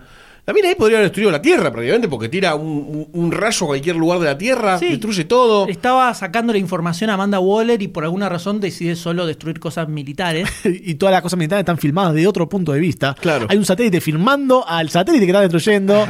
Hay eh, lo- lo- los cosas también, lo- los, eh, los barcos también. alguien puso una cámara para verlo. Ese- Los militares más idiotas del mundo. Sí, sí, además me dio. me- todos corriendo, ¿viste? Todos corriendo. ¡Ah! ¡Ah! Y el Como si diciendo, hacer algo. Pensé que esto estaba controlado, carajo. No. ¡Controlámelo, Wanda, controlámelo! Controlámelo. No entiendo el combate mano a mano de esta diosa. Eh, la mina los percibe. Los percibe automáticamente, suponemos por eh, detectar al dios adentro de Diablo, ¿no? Pero hay una. hay este, este recurso de meter algo que ya vimos, no sé, desde Blancanieve, no sé, Cenicienta, de meterle eh, la fantasía idílica en la persona, las vuelve media loquitas, pero toda, toda esa, esa escena me pareció como muy berreta, muy mal actuada ¿Cuál por escena? cuando le mete la- los, los flash forward a sueños a Harley Quinn y Claro, a- los, los deseos que Harley Quinn tiene a familia. deseo. entiende No se una entiende goma lo que nada. pasó, Diablo nada. dice no, porque claramente detecta el encanto. Y- Enchantress. exactamente, despierta, quiebra, y van todos caminando a encararla, trancu, ¿no? Y porque ahí se dan cuenta, el diablo le dice, che, loco, esto es mentira, guacho. Y así salen todos a encararla. Cualquiera, entre, entre paréntesis algo que le decía Sayus, Will Smith nunca tiene, nunca más tiene que hacer a alguien que parece que sale de Harlem o del Bronx, porque es malísimo haciendo tipo gueto. Horrible, horrible. Basta. A mí me cayó bien, a mí me cayó bien. Es lo, lo que, es lo que. Malísimo. Yo creo lo que salva la película a todos aquellos a los que le gustó es Will Smith. Sí, sí, sí. sí. Que Te, lo- hace de- te lo que- aseguro, te lo aseguro. Que hace de Will Smith igual, porque hace de, Por supuesto. de Will Smith, pero es un papel que está bueno. Y, Sí, pero nunca le salió bien el. ¿Qué te pasa ese? Sí, nunca le salió no, bien. no creo- Pero no tampoco vi tan gangsta, ¿eh? eh, No, no, lo no. vi tan gangsta. Es padre de familia. No le sale. Bueno, no le sale, bueno, pero no lo vi tan tan así. Bueno, el. Y ahí cuando encaran, después está la batalla primero con el dios gigante, que Diablo lo vence, pero después llegan a la parte en donde se enfrentan a Encanto, voy a decirlo traducido, en donde la mina empieza a, a combatir mano a mano, va a buscar espadas y vuelve. ¿Qué estamos, ¿De qué estamos hablando? Es el famoso. El villano no te da para estos personajes. No entiendo que. No entiendo cómo no. A ver. Te das cuenta, te das cuenta que es un error. Pero no te das cuenta que es recontra choto lo que estás armando y, y no querés resetear la película. Eh, Llegaste a un punto de no retorno que decís, ya fue, el final es una mierda, sigámoslo. No entiendo. Nos quieren robar la plata. Esto es robarte la plata. Porque es como decir, no, yo voy a hacer una casa sin columnas. ¿Se va a caer? Y bueno, que se mueran todos adentro. Es lo mismo. Es cualquiera esto. Te meto un final Poco extremo también. son- si vas al cine son 500 mangos, boludo, y si vas con otra persona. Me están robando 500 pesos, boludo. ¿Querés se cuenta? Fuiste a a 8D, fuiste a ver. Sí. ¿Cuánto sale la entrada 3D? ¿150 por persona? 150. Tenía a Harley Quinn peteando. ¡Eh! Poquito pesos, ¿sabes qué? Eh, y creo que el final no asume nada, la matan con una bomba, la termina matando con una bomba y un, y un tiro de Deathshot, obviamente. Eh, Sí, en realidad con la bomba destruyen la El máquina. arma. Que, la máquina. Sí. Y, y a ella la. eh, a- y, no, y le sacan el corazón. Claro, la dejan Ella no, ella no tiene muchos poderes en realidad. No se Supongo yo, ah, ¿no? se. No se entiende los poderes Supongo como yo. pasa con este tipo de personajes. No sé que se entiende. teletransporta rápido, así. Sí, no, pero tiene un poder Tiene medio poderes medio mágicos, locos. No- no sé, Y no está haciendo un arma y, y no sé si. si- Rayo no la vimos Está tirar, contando ¿no? la vida, ¿viste? Está haciendo un No, arma. no, pero hace flotar cosas, Hace supongo. flotar cosas. Ah, tiene, sí, telequinesis. Y aparece en espejos. Cuando lo agarra el grone, atrás de un espejo. Nunca entendí por qué eh, está viva Amanda. No entendí por qué estaba viva. Porque están no- chupando el conocimiento. Entiendo. La tiene ahí Eh, chupando conocimiento para ver los dónde. tentáculos, claro. Ah, Y por eso pues se, se- se sale así de re, re canchera de. de claro, su caminando para atrás. Olis. Me gustó el Will Smith que, que tira un. ¿Cómo puede ser que tú estés viva? Sí, la verdad que todos pensamos eso. Sí. Y. Cero sentido todo. Cero sentido. Sí, le saca el corazón. Ni siquiera eh, visualmente es lindo todo lo que pasa. Ah, saca el corazón, es verdad. Le saca el corazón primero Sí, a Harley, Harley Quinn, Quinn. que dice. No te metas con mis amigos. ¿En qué momento se convirtió en una familia? Como para Eh, que lo dijo el diablo, el son una familia. Se quiera suicidar. Y, y Harley Quinn de repente los ame a todos como si fueran sus amigos de toda la vida. En toda, esa, ¿Cuándo esa- pasó eso? en toda esa escena debería haber sonado la música de Alf de fondo, ¿no? La intro de Alf. No, no sé cuándo pasó eso. Horrible. Eh, capaz con, eh, con Deadshot, que est- estuvo como ella más charlando, así, te lo entiendo, pero el resto, es que chupa huevo, ¿qué tipo de interesar? Eh, sí. A Katana, ¿no? Lo- nadie, nadie habló con Katana en ningún momento. No. Nadie jamás habló con Katana. A nadie le puede interesar que Katana sobreviva a esto. Y sin embargo, no, eh, la familia, qué sé yo. O sea, no funcionó como creación de grupo. No tiene sentido que, que sean amigos entre ellos. ¿Cuánto duró la película? Una hora cuarenta. Una hora cuarenta, una hora cincuenta, por ahí. Gracias Ah, a Dios. Mira. Eso es algo que tiene positivo la película. Que No dura horas Menos de dos horas. No, dura menos de dos horas, sí. Eso estuvo muy bien, fue una muy buena decisión. Eh, sí, toda esa escena. Visualmente a mí me gusta el personaje de Enchantress, como lo, cómo lo, cómo lo hicieron. Repito, la parte en que ella de repente, cuando el hermano le traspasa como su energía o algo así, que nunca entendemos qué, qué es lo que sucede Cosa ahí, de Dios, en realidad ¿cómo es esto? que se transforma y de repente aparece con el super bikini, la minita. Sí. Para mí eso lo agregaron después para que no estuviera el personaje oscuro y tenebroso toda la película. Porque no tiene sentido entonces que después de repente se transforma otra, Otra vez, vez. oscuro para ir a pelear. ¿Por qué?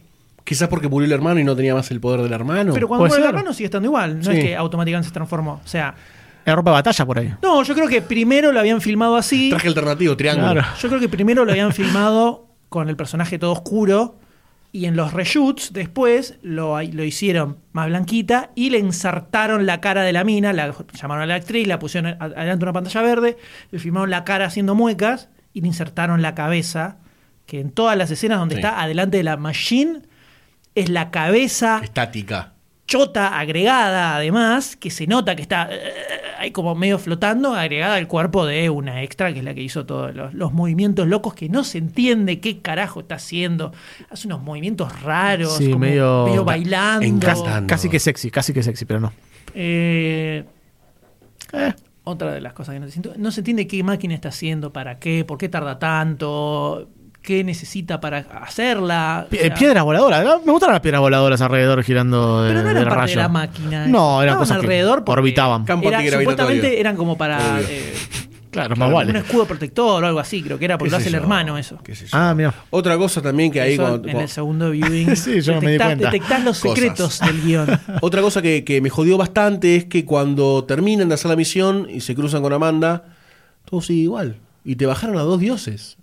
Y le dicen, no, a vos te bajo 10 años la pena, a vos te doy una máquina de café Y te- televisión por cable. y televisión por cable. ¿Qué sé yo? Me, o sea, en ningún momento me hiciste como odiarlos lo suficiente como villanos para que se merecieran que vos no le des una retribución. Está bien, estamos construyendo a Amanda Waller como una hija de puta, lo entiendo. Pero no, no me cae bien, no me cae ni suficientemente mal una cosa ni suficientemente bien la otra.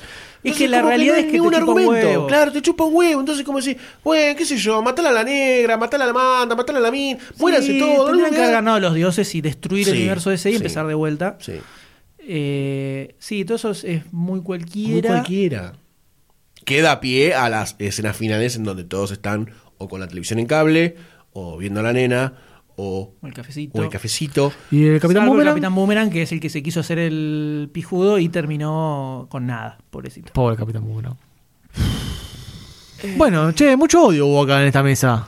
No esperaba tanto. Yo tampoco esperaba tanto. Yo pensé que iba a ser el que más le iba a odiar. Yo pensé que el M le iba a bancar un poco.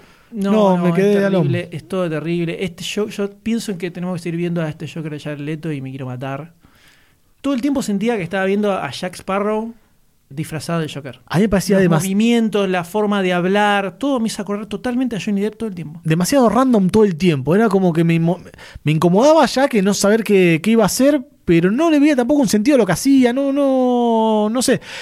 Yo tenía el concepto como que, que el Joker eh, hace las cosas porque le causa gracia, porque son graciosos, o, o algo que tenga que ver con el aspecto de Joker.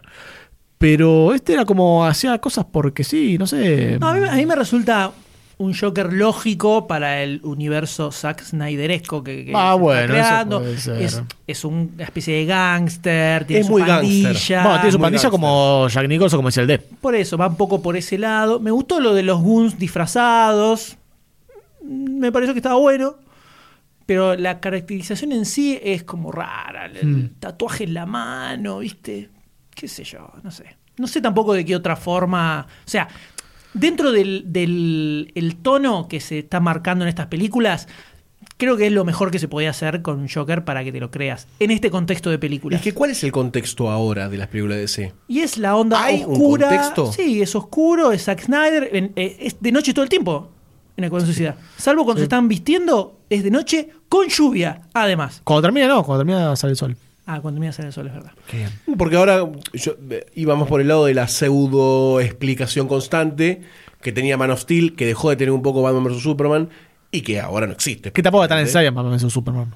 ¿Cómo? Tampoco era tan necesaria en Batman vs Superman. No, tampoco era tan necesario, pero eh, veníamos como un universo medio explicado, medio lógico, no, porque Superman respira el aire y la tierra y todo eso. Después en Batman vs Superman se dejó un poco de lado eso y ahora ya se da La por tierra. de Claro. repente. se Ahora con la aparición de dos dioses que lo bajan, la Harley Quinn con un, un espadazo, medio como que ya lo damos por tierra, eso, se murió. Entonces, ¿cuál es, cuál es el norte del, del DC Cinematic Universe? No, sé lo- para dónde van. Todavía no lo tiene. Estoy perdido. Van tres películas y todavía no es un universo. No es un universo. No, no hay nada que pueda decir, ah, claro, esto es así, esto va para acá, esto para el otro lado. No, no hay, no hay eh, un hilo argumental que una bien las películas. Eh, están dando manotazos de ahogados y no sé qué va a pasar con las que vienen, porque no se ve una dirección lógica. O sea, ya ni siquiera es una... Ni siquiera son películas de aventura, ¿viste? Pu- No pu- sé. Puede ser que en el fondo, ya sé la respuesta, pero puede ser que en el fondo a Warner no le importe verdaderamente. Yo me imagino una mesa gigante de No cuatro creo. gordos. Yo no- no diga, creo. ¿Cuánto recaudo? 500 millones. Cortá tú lo que quieras, haz tú lo que quieras. No me importa el producto. eso es obvio, final. más vale. ¿No le agarra a Geoff Jones un poco de culpa de decir, che, me estoy mandando una cagada histórica con todo esto? Todo el New ¿O 52 se hizo con Geoff Jones atrás y se mandaron todas las cagas del universo. Y yo, la verdad, que Están sus la- el, la- el personaje de Geoff Jones como el gran salvador de que todo el mundo lo idolatra, la verdad que no es mi caso. A mí me parece que es el humo absoluto, Geoff Jones. Porque si no, no hubiera existido el New 52 y DC no sería una cagada en un 80% desde hace tantos años. Uh, duro. Material Entonces, para Supercast. La verdad que el- la personalidad de Geoff Jones y la forma en que escribe Geoff Jones, la verdad que no me copa mucho, salvo pequeñas cositas. Entonces, esa, esa cosa de endioseamiento que tiene, porque como está Dan Didio, que es el malvado, se necesita tener a alguien bueno, y ese bueno terminó siendo Geoff Jones, porque tiene cara de bueno, la realidad es esa. Dan Didio tiene una cara que parece que te va a robar en ese momento. Y- Tomá, Dan, tomá, tomá. Geoff Jones lo ves y es piola, es copado, sabe hablar, te transmite como emoción cuando te habla de los personajes, del universo de C, todo eso. Yo compro bastante poco y en, el- en los papeles no lo veo, no veo la grositud de Geoff Jones todavía. La carita buena. Y estas películas tampoco lo demuestran. La realidad es esa. Y sin embargo, en las series de Flash y de Arrow, Geoff Jones ni- no pincha ni corta, no existe. Y hay cosas, algunas cosas Más interesantes. funcionan mucho mejor que las películas. No son perfectas ni en pedo. No. A mí me parecen que tanto la serie de Arrow, de la serie de Flash, la serie de Supergirl son mejores que las tres películas que tuvimos hasta ahora del DCU, pero completamente y hay capítulos específicos que son mucho mejores que todas estas tres películas, pero por Dios, lejos, Y lejos, ¿eh? Ojo que hay algo que me, me está pasando a mí y creo que le va a pasar a mucha gente, que es al ver Suicide Squad, Si revés Batman vs Superman, quizás te la levanta un poco. Y si ves Man of Steel, te la levanta un No, poco Man también. of Steel, la Levantó realidad un es que montón. después de ver esta película. Para mí Man levantó of un montón, es un ¿eh? Es más, tengo ganas de verla. Ah, te bajó la vara entonces. Eh, sigue bajando la vara para mí. Sí, y sí. comparativamente suben las otras. Para cerrar un poco. Para Estoy cerrar agotado. un poco. Estamos. Fue un camino, la verdad, sorprendente para mí, porque yo esperaba ser el que más la iba a defenestrar, pero tranquilamente, como lo hice con Batman vs Superman, no fue así. El M vino desbocado. Sacadísimo, sacadísimo. Nunca lo había así. Irreconocible. Y nunca lo había así. Hacía rato que no lo veía odiar a algún producto tanto. Pero creo que Suicide Squad es, es una pifiada. Es una pifiada fuerte. Porque como decía el M, era la película que el DC Cinematic Universe tenía para decir, bueno, Man of Steel podía fallar porque era la primera, Batman vs. Superman era un quilombo, perdonánosla. Acá no tenías, lo tenías todo servido en Es la que tenía que funcionar. Es la que tenía que funcionar. No funcionó. Y lo peor es que no funcionan cosas que son completamente arreglables. Edición, guion, eh, dirección. ¿Por qué? La pregunta es ¿por qué? Creo que el gran problema de DC Cinematic Universe está siendo Warner. Warner está convirtiéndose como en una pseudo Fox que, que arruina personajes superheroicos en cierto punto. Y está no, no tiene guía artística. No tiene guía artística para ningún lado. No sabe para dónde van. Eh, me preocupa mucho en el sentido de lo que viene. Obviamente estamos hablando como si estuviésemos eh, analizando las armas de, de destrucción masiva que tiene Norcorea. Pero estamos, estamos hablando de cine, ¿no? Más vale, Estamos ponerle rosca. huevo. Eh, entonces yo creo que el cine de superhéroes ahora como algo personal tenemos que empezar a ponernos un poquito más finos en el consumo. Porque si uno va al cine igual a ver este tipo de producciones, eh, ellos van a seguir haciéndola. No van a tomar ningún tipo de recados. La van a seguir haciendo. En algún punto algún corte tiene que haber.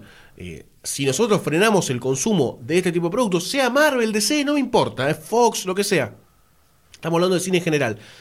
Porque tienen que frenar, porque si no, las varas van a empezar a bajar todas y nos vamos a quedar sin buenos productos o la vara general de calidad va a empezar a bajar. Y no me quiero conformar. Quiero ver buenas cosas de DC. Quiero ver una buena película de Batman nueva. Quiero ver una buena película de Aquaman. Lo quiero ver en el cine y quiero que esté bueno. Quiero una, película- una buena película de Flash. Y siento que así no lo voy a lograr. Y, necesito, necesito tomar una medida personal que me deje tranquilo con mi conciencia. Es decir, yo no aporté para que esto sea una garcha total. Eh, necesito hacerlo. Y lo voy a hacer. Sí, yo cre- creo no, no sé, quiero creer por ahí que DC está en, en Batman vs Superman y eh, Escuadrón Suicida. Entraron todas dentro de una misma, un paréntesis temporal donde ellos no tenían bien sentido qué iban a hacer. Cuánta fe, ¿eh? Quiero creer. Y que ya para las próximas películas ya saben de sus errores, ya entienden sus errores. Y aprenderán a tomar un camino bien y tener una, una personalidad propia. Me parece que eh, eso es lo que deben estar pensando ahora ellos en sus casas, la, la gente de Warner. No creo. Quiero creer, quiero Para creer, recalco. en Suiza cuántos dólares entran. Puede ser también, puede ser también. Pero Escuadrón Suicida me, me parece que fue una, una apuesta que no terminó de resultarles bien. Creo que a, a mí particularmente me, me- me entretuvo. Creo que fue el único de, de- de mataderos que le entretuvo. Y, pero me dio, me dio que- pena Que, a ver. la cantidad de como- plot que tenía. Sí, como una, una, una película de acción eh, genérica, recontra genérica. Esta es un cuatro puntos, si querés. Una película genérica, así nomás. Va, acción, qué sé yo, tiene momentos choto, momentos más. Funko, listo, no la volvés a ver en tu vida y está todo bien. Como hay infinitas películas iguales que se estrenan todo el tiempo. Sí. Pero este era un caso más particular, cuando la porque cuando la ubicás, la sacás del lugar de película de acción genérica y la ubicás como parte del universo de DC y tenía cierta función de que de hacer despegar este universo, ahí empieza a, caer y un poco a destruirse. Sí, creo que, el, el problema está en el planteo de ciertas situaciones, el planteo de muchas cosas que pasaron en la película y que no terminaron de despegar para dar pie a, otros problemas, o problemas es una forma de decir, o a otras situaciones que se prese- podían presentar en otras películas futuras de eh, los distintos superhéroes que, que vamos a ver. Ahí me parece que está el problema de esta película, como que, como que DC quiere acelerar demasiado su proceso de, de, de alcanzar lo que está del otro lado de la vereda, que queramos o no lo está viendo todo el tiempo y está viendo cómo ellos crecen y crecen y crecen y ellos se quedan y quedan y quedan.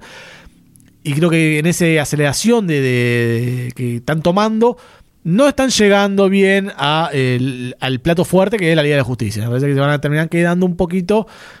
Y es un bajón eso, es un bajón. Qué triste. Esto es muy fácil, esto es matemática. Wonder Woman se estrena el año que viene. Es la próxima película que se viene en el universo DC, Sí. año 2017. Ese Sí. mismo año se estrena la Liga de la Justicia. ¿eh? ¿Eh? Ese mismo año se estrena la Liga de la Justicia. Después, ¿no? De la Mujer Maravilla. Después de la Sí. Mujer Maravilla. Eh, es una película que ya se está filmando, no, no me acuerdo si ya se terminó de filmar o no, pero el guion ya está escrito, ya está la eh, principal fotografía, ya está filmada, o sea que si de repente hay cierto backlash del Escuadrón Suicida que quieren tener en cuenta para cambiar la película Wonder Woman, van a hacer lo mismo que hicieron con el Escuadrón Suicida, que es agarrar la película que ya tienen hecha y pensada y empezar a recortarla, recauchutarla y emparcharla por todos lados. Ese efecto dominó. O sea que van a aprender de Escuadrón Suicida y la próxima va a salir bien. Eh, yo la verdad que no creo en eso. Salvo que de pronto nos encontremos con algo totalmente diferente en la película Wonder Woman. Yo no tengo ni idea. O sea, verdaderamente me parece imposible que la película de la justicia esté buena, por más que el trailer esté buenísimo y todo bárbaro y se te repara cuando ves al personaje. No veo forma alguna de que la película de la Liga de Justicia esté buena, viendo las tres que ya hicieron. No una, no dos, tres películas. Ay. Tres películas. Ay. Quizás explota todo en- con la película de Cyborg. Me, ¿eh? la me encantaría un rebirth del DC Cinematic Universe. Que aparezca Flash del futuro y cambie toda la línea temporal y arranque todo de cero. En la vida real, ¿no? Que nos haga olvidar Si todo. querés mantenerme a los Bruce, actores. estos son. It's too late. Escuadrón Suicida ya salió. Bruce. ya salió Flash. ¡Wow! O sea, Muy bien. estuvo bien, estuvo bien, estuvo bien. sí, que mantenerme a los actores. Los actores me parece que están. Henry Cavill como Superman, Ben Affleck como Batman, está buenísimo. Una película de Batman con Ben Affleck, buenísimo. Ben Affleck dirigiendo lo rebanco. También lo bancaba David Ayer dirigiendo en todas las películas que hizo. Y esta película no lo veo al David Ayer de las otras películas. Entonces, descreo que Ben Affleck pueda hacer una buena película de Batman en medio del contexto en el que nos encontramos en este momento.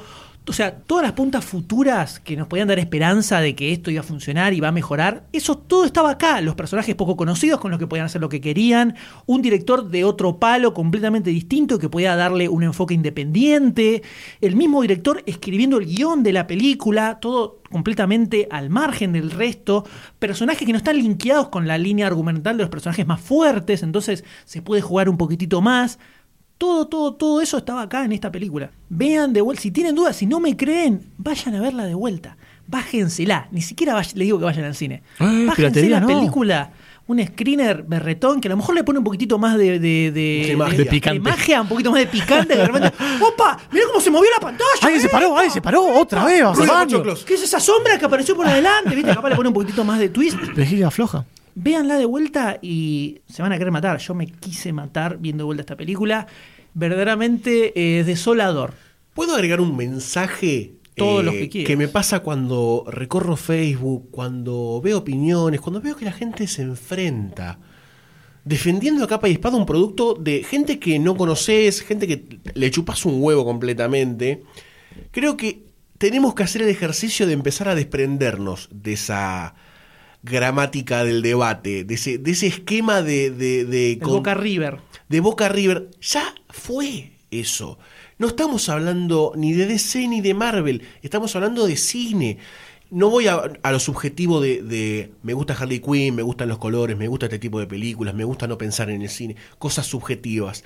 Voy a cosas objetivas desde la construcción de la historia, de la película, la filmación, el ritmo, Cosas que, a ver, no somos estudiosos de cine, lo decimos desde el primer día. Tampoco me quiero parar en la posición de decir, oh, yo estoy criticando constructivamente la película.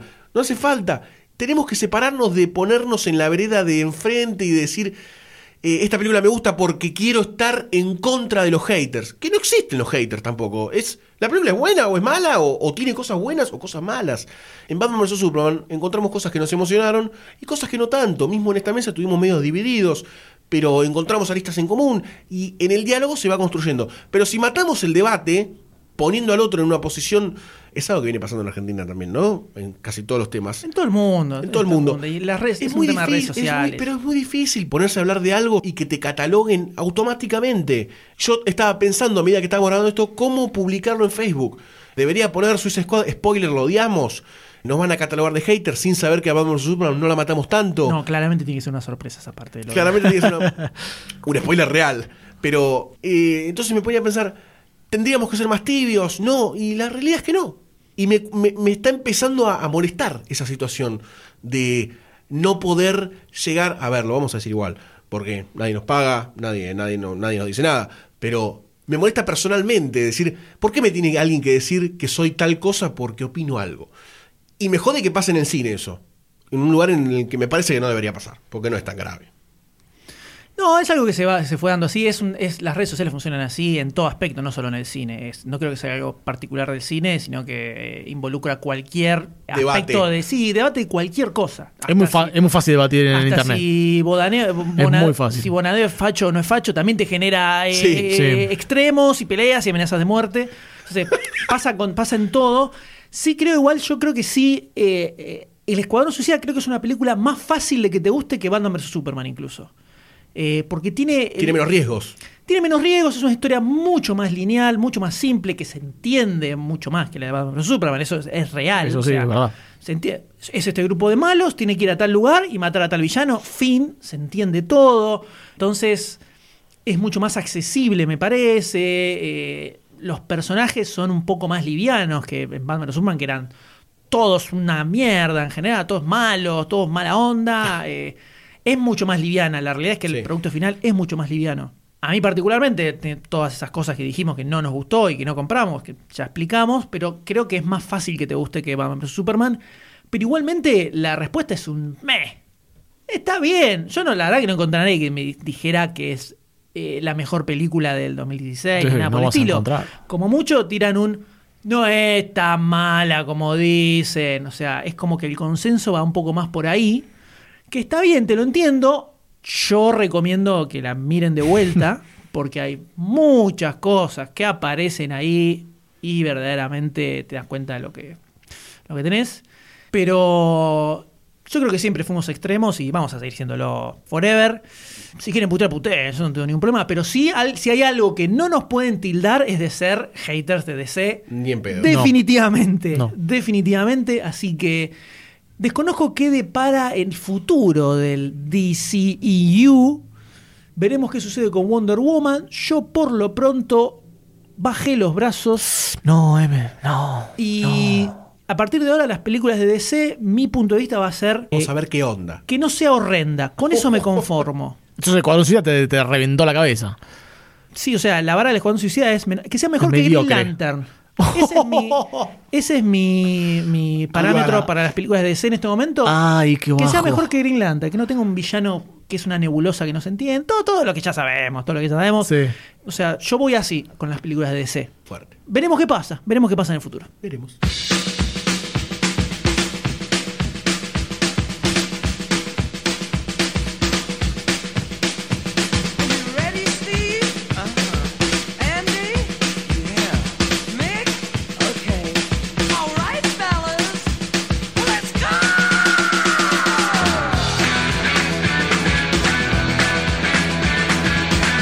Este episodio te gustó, te emocionó o por lo menos te ayudó a remar el día, date una vuelta por patreon.com barra lunfafm y convertite en patrocinador. Con tu aporte, no solo vas a estar dándonos una mano para que podamos crear más y mejor contenido, también vas a poder formar parte del Club Lunfa, donde todas las semanas vas a encontrar contenido exclusivo de backstage, audios eliminados y adelantos de todo lo que se viene. Y la próxima vez que vos escuches uno de nuestros podcasts, vas a saber que vos sos parte de que eso sea una realidad. Si no te querés perder ningún episodio, suscríbete a Demasiado Cine en iTunes, iBox o en tu aplicación de podcast favorita. Demasiado Cine forma parte de Lunfa, un lugar en el que vas a encontrar un montón de podcasts increíbles.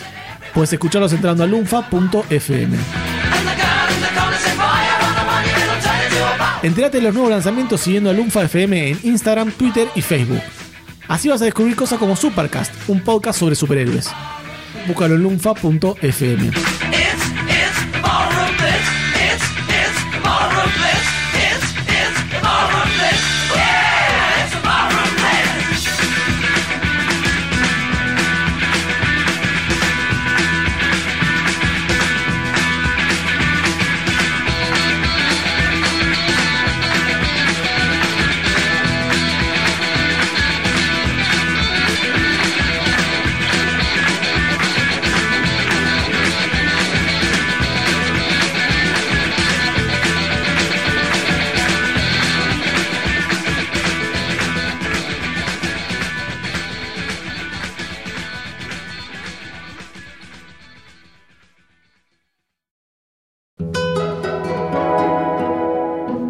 Lunfa.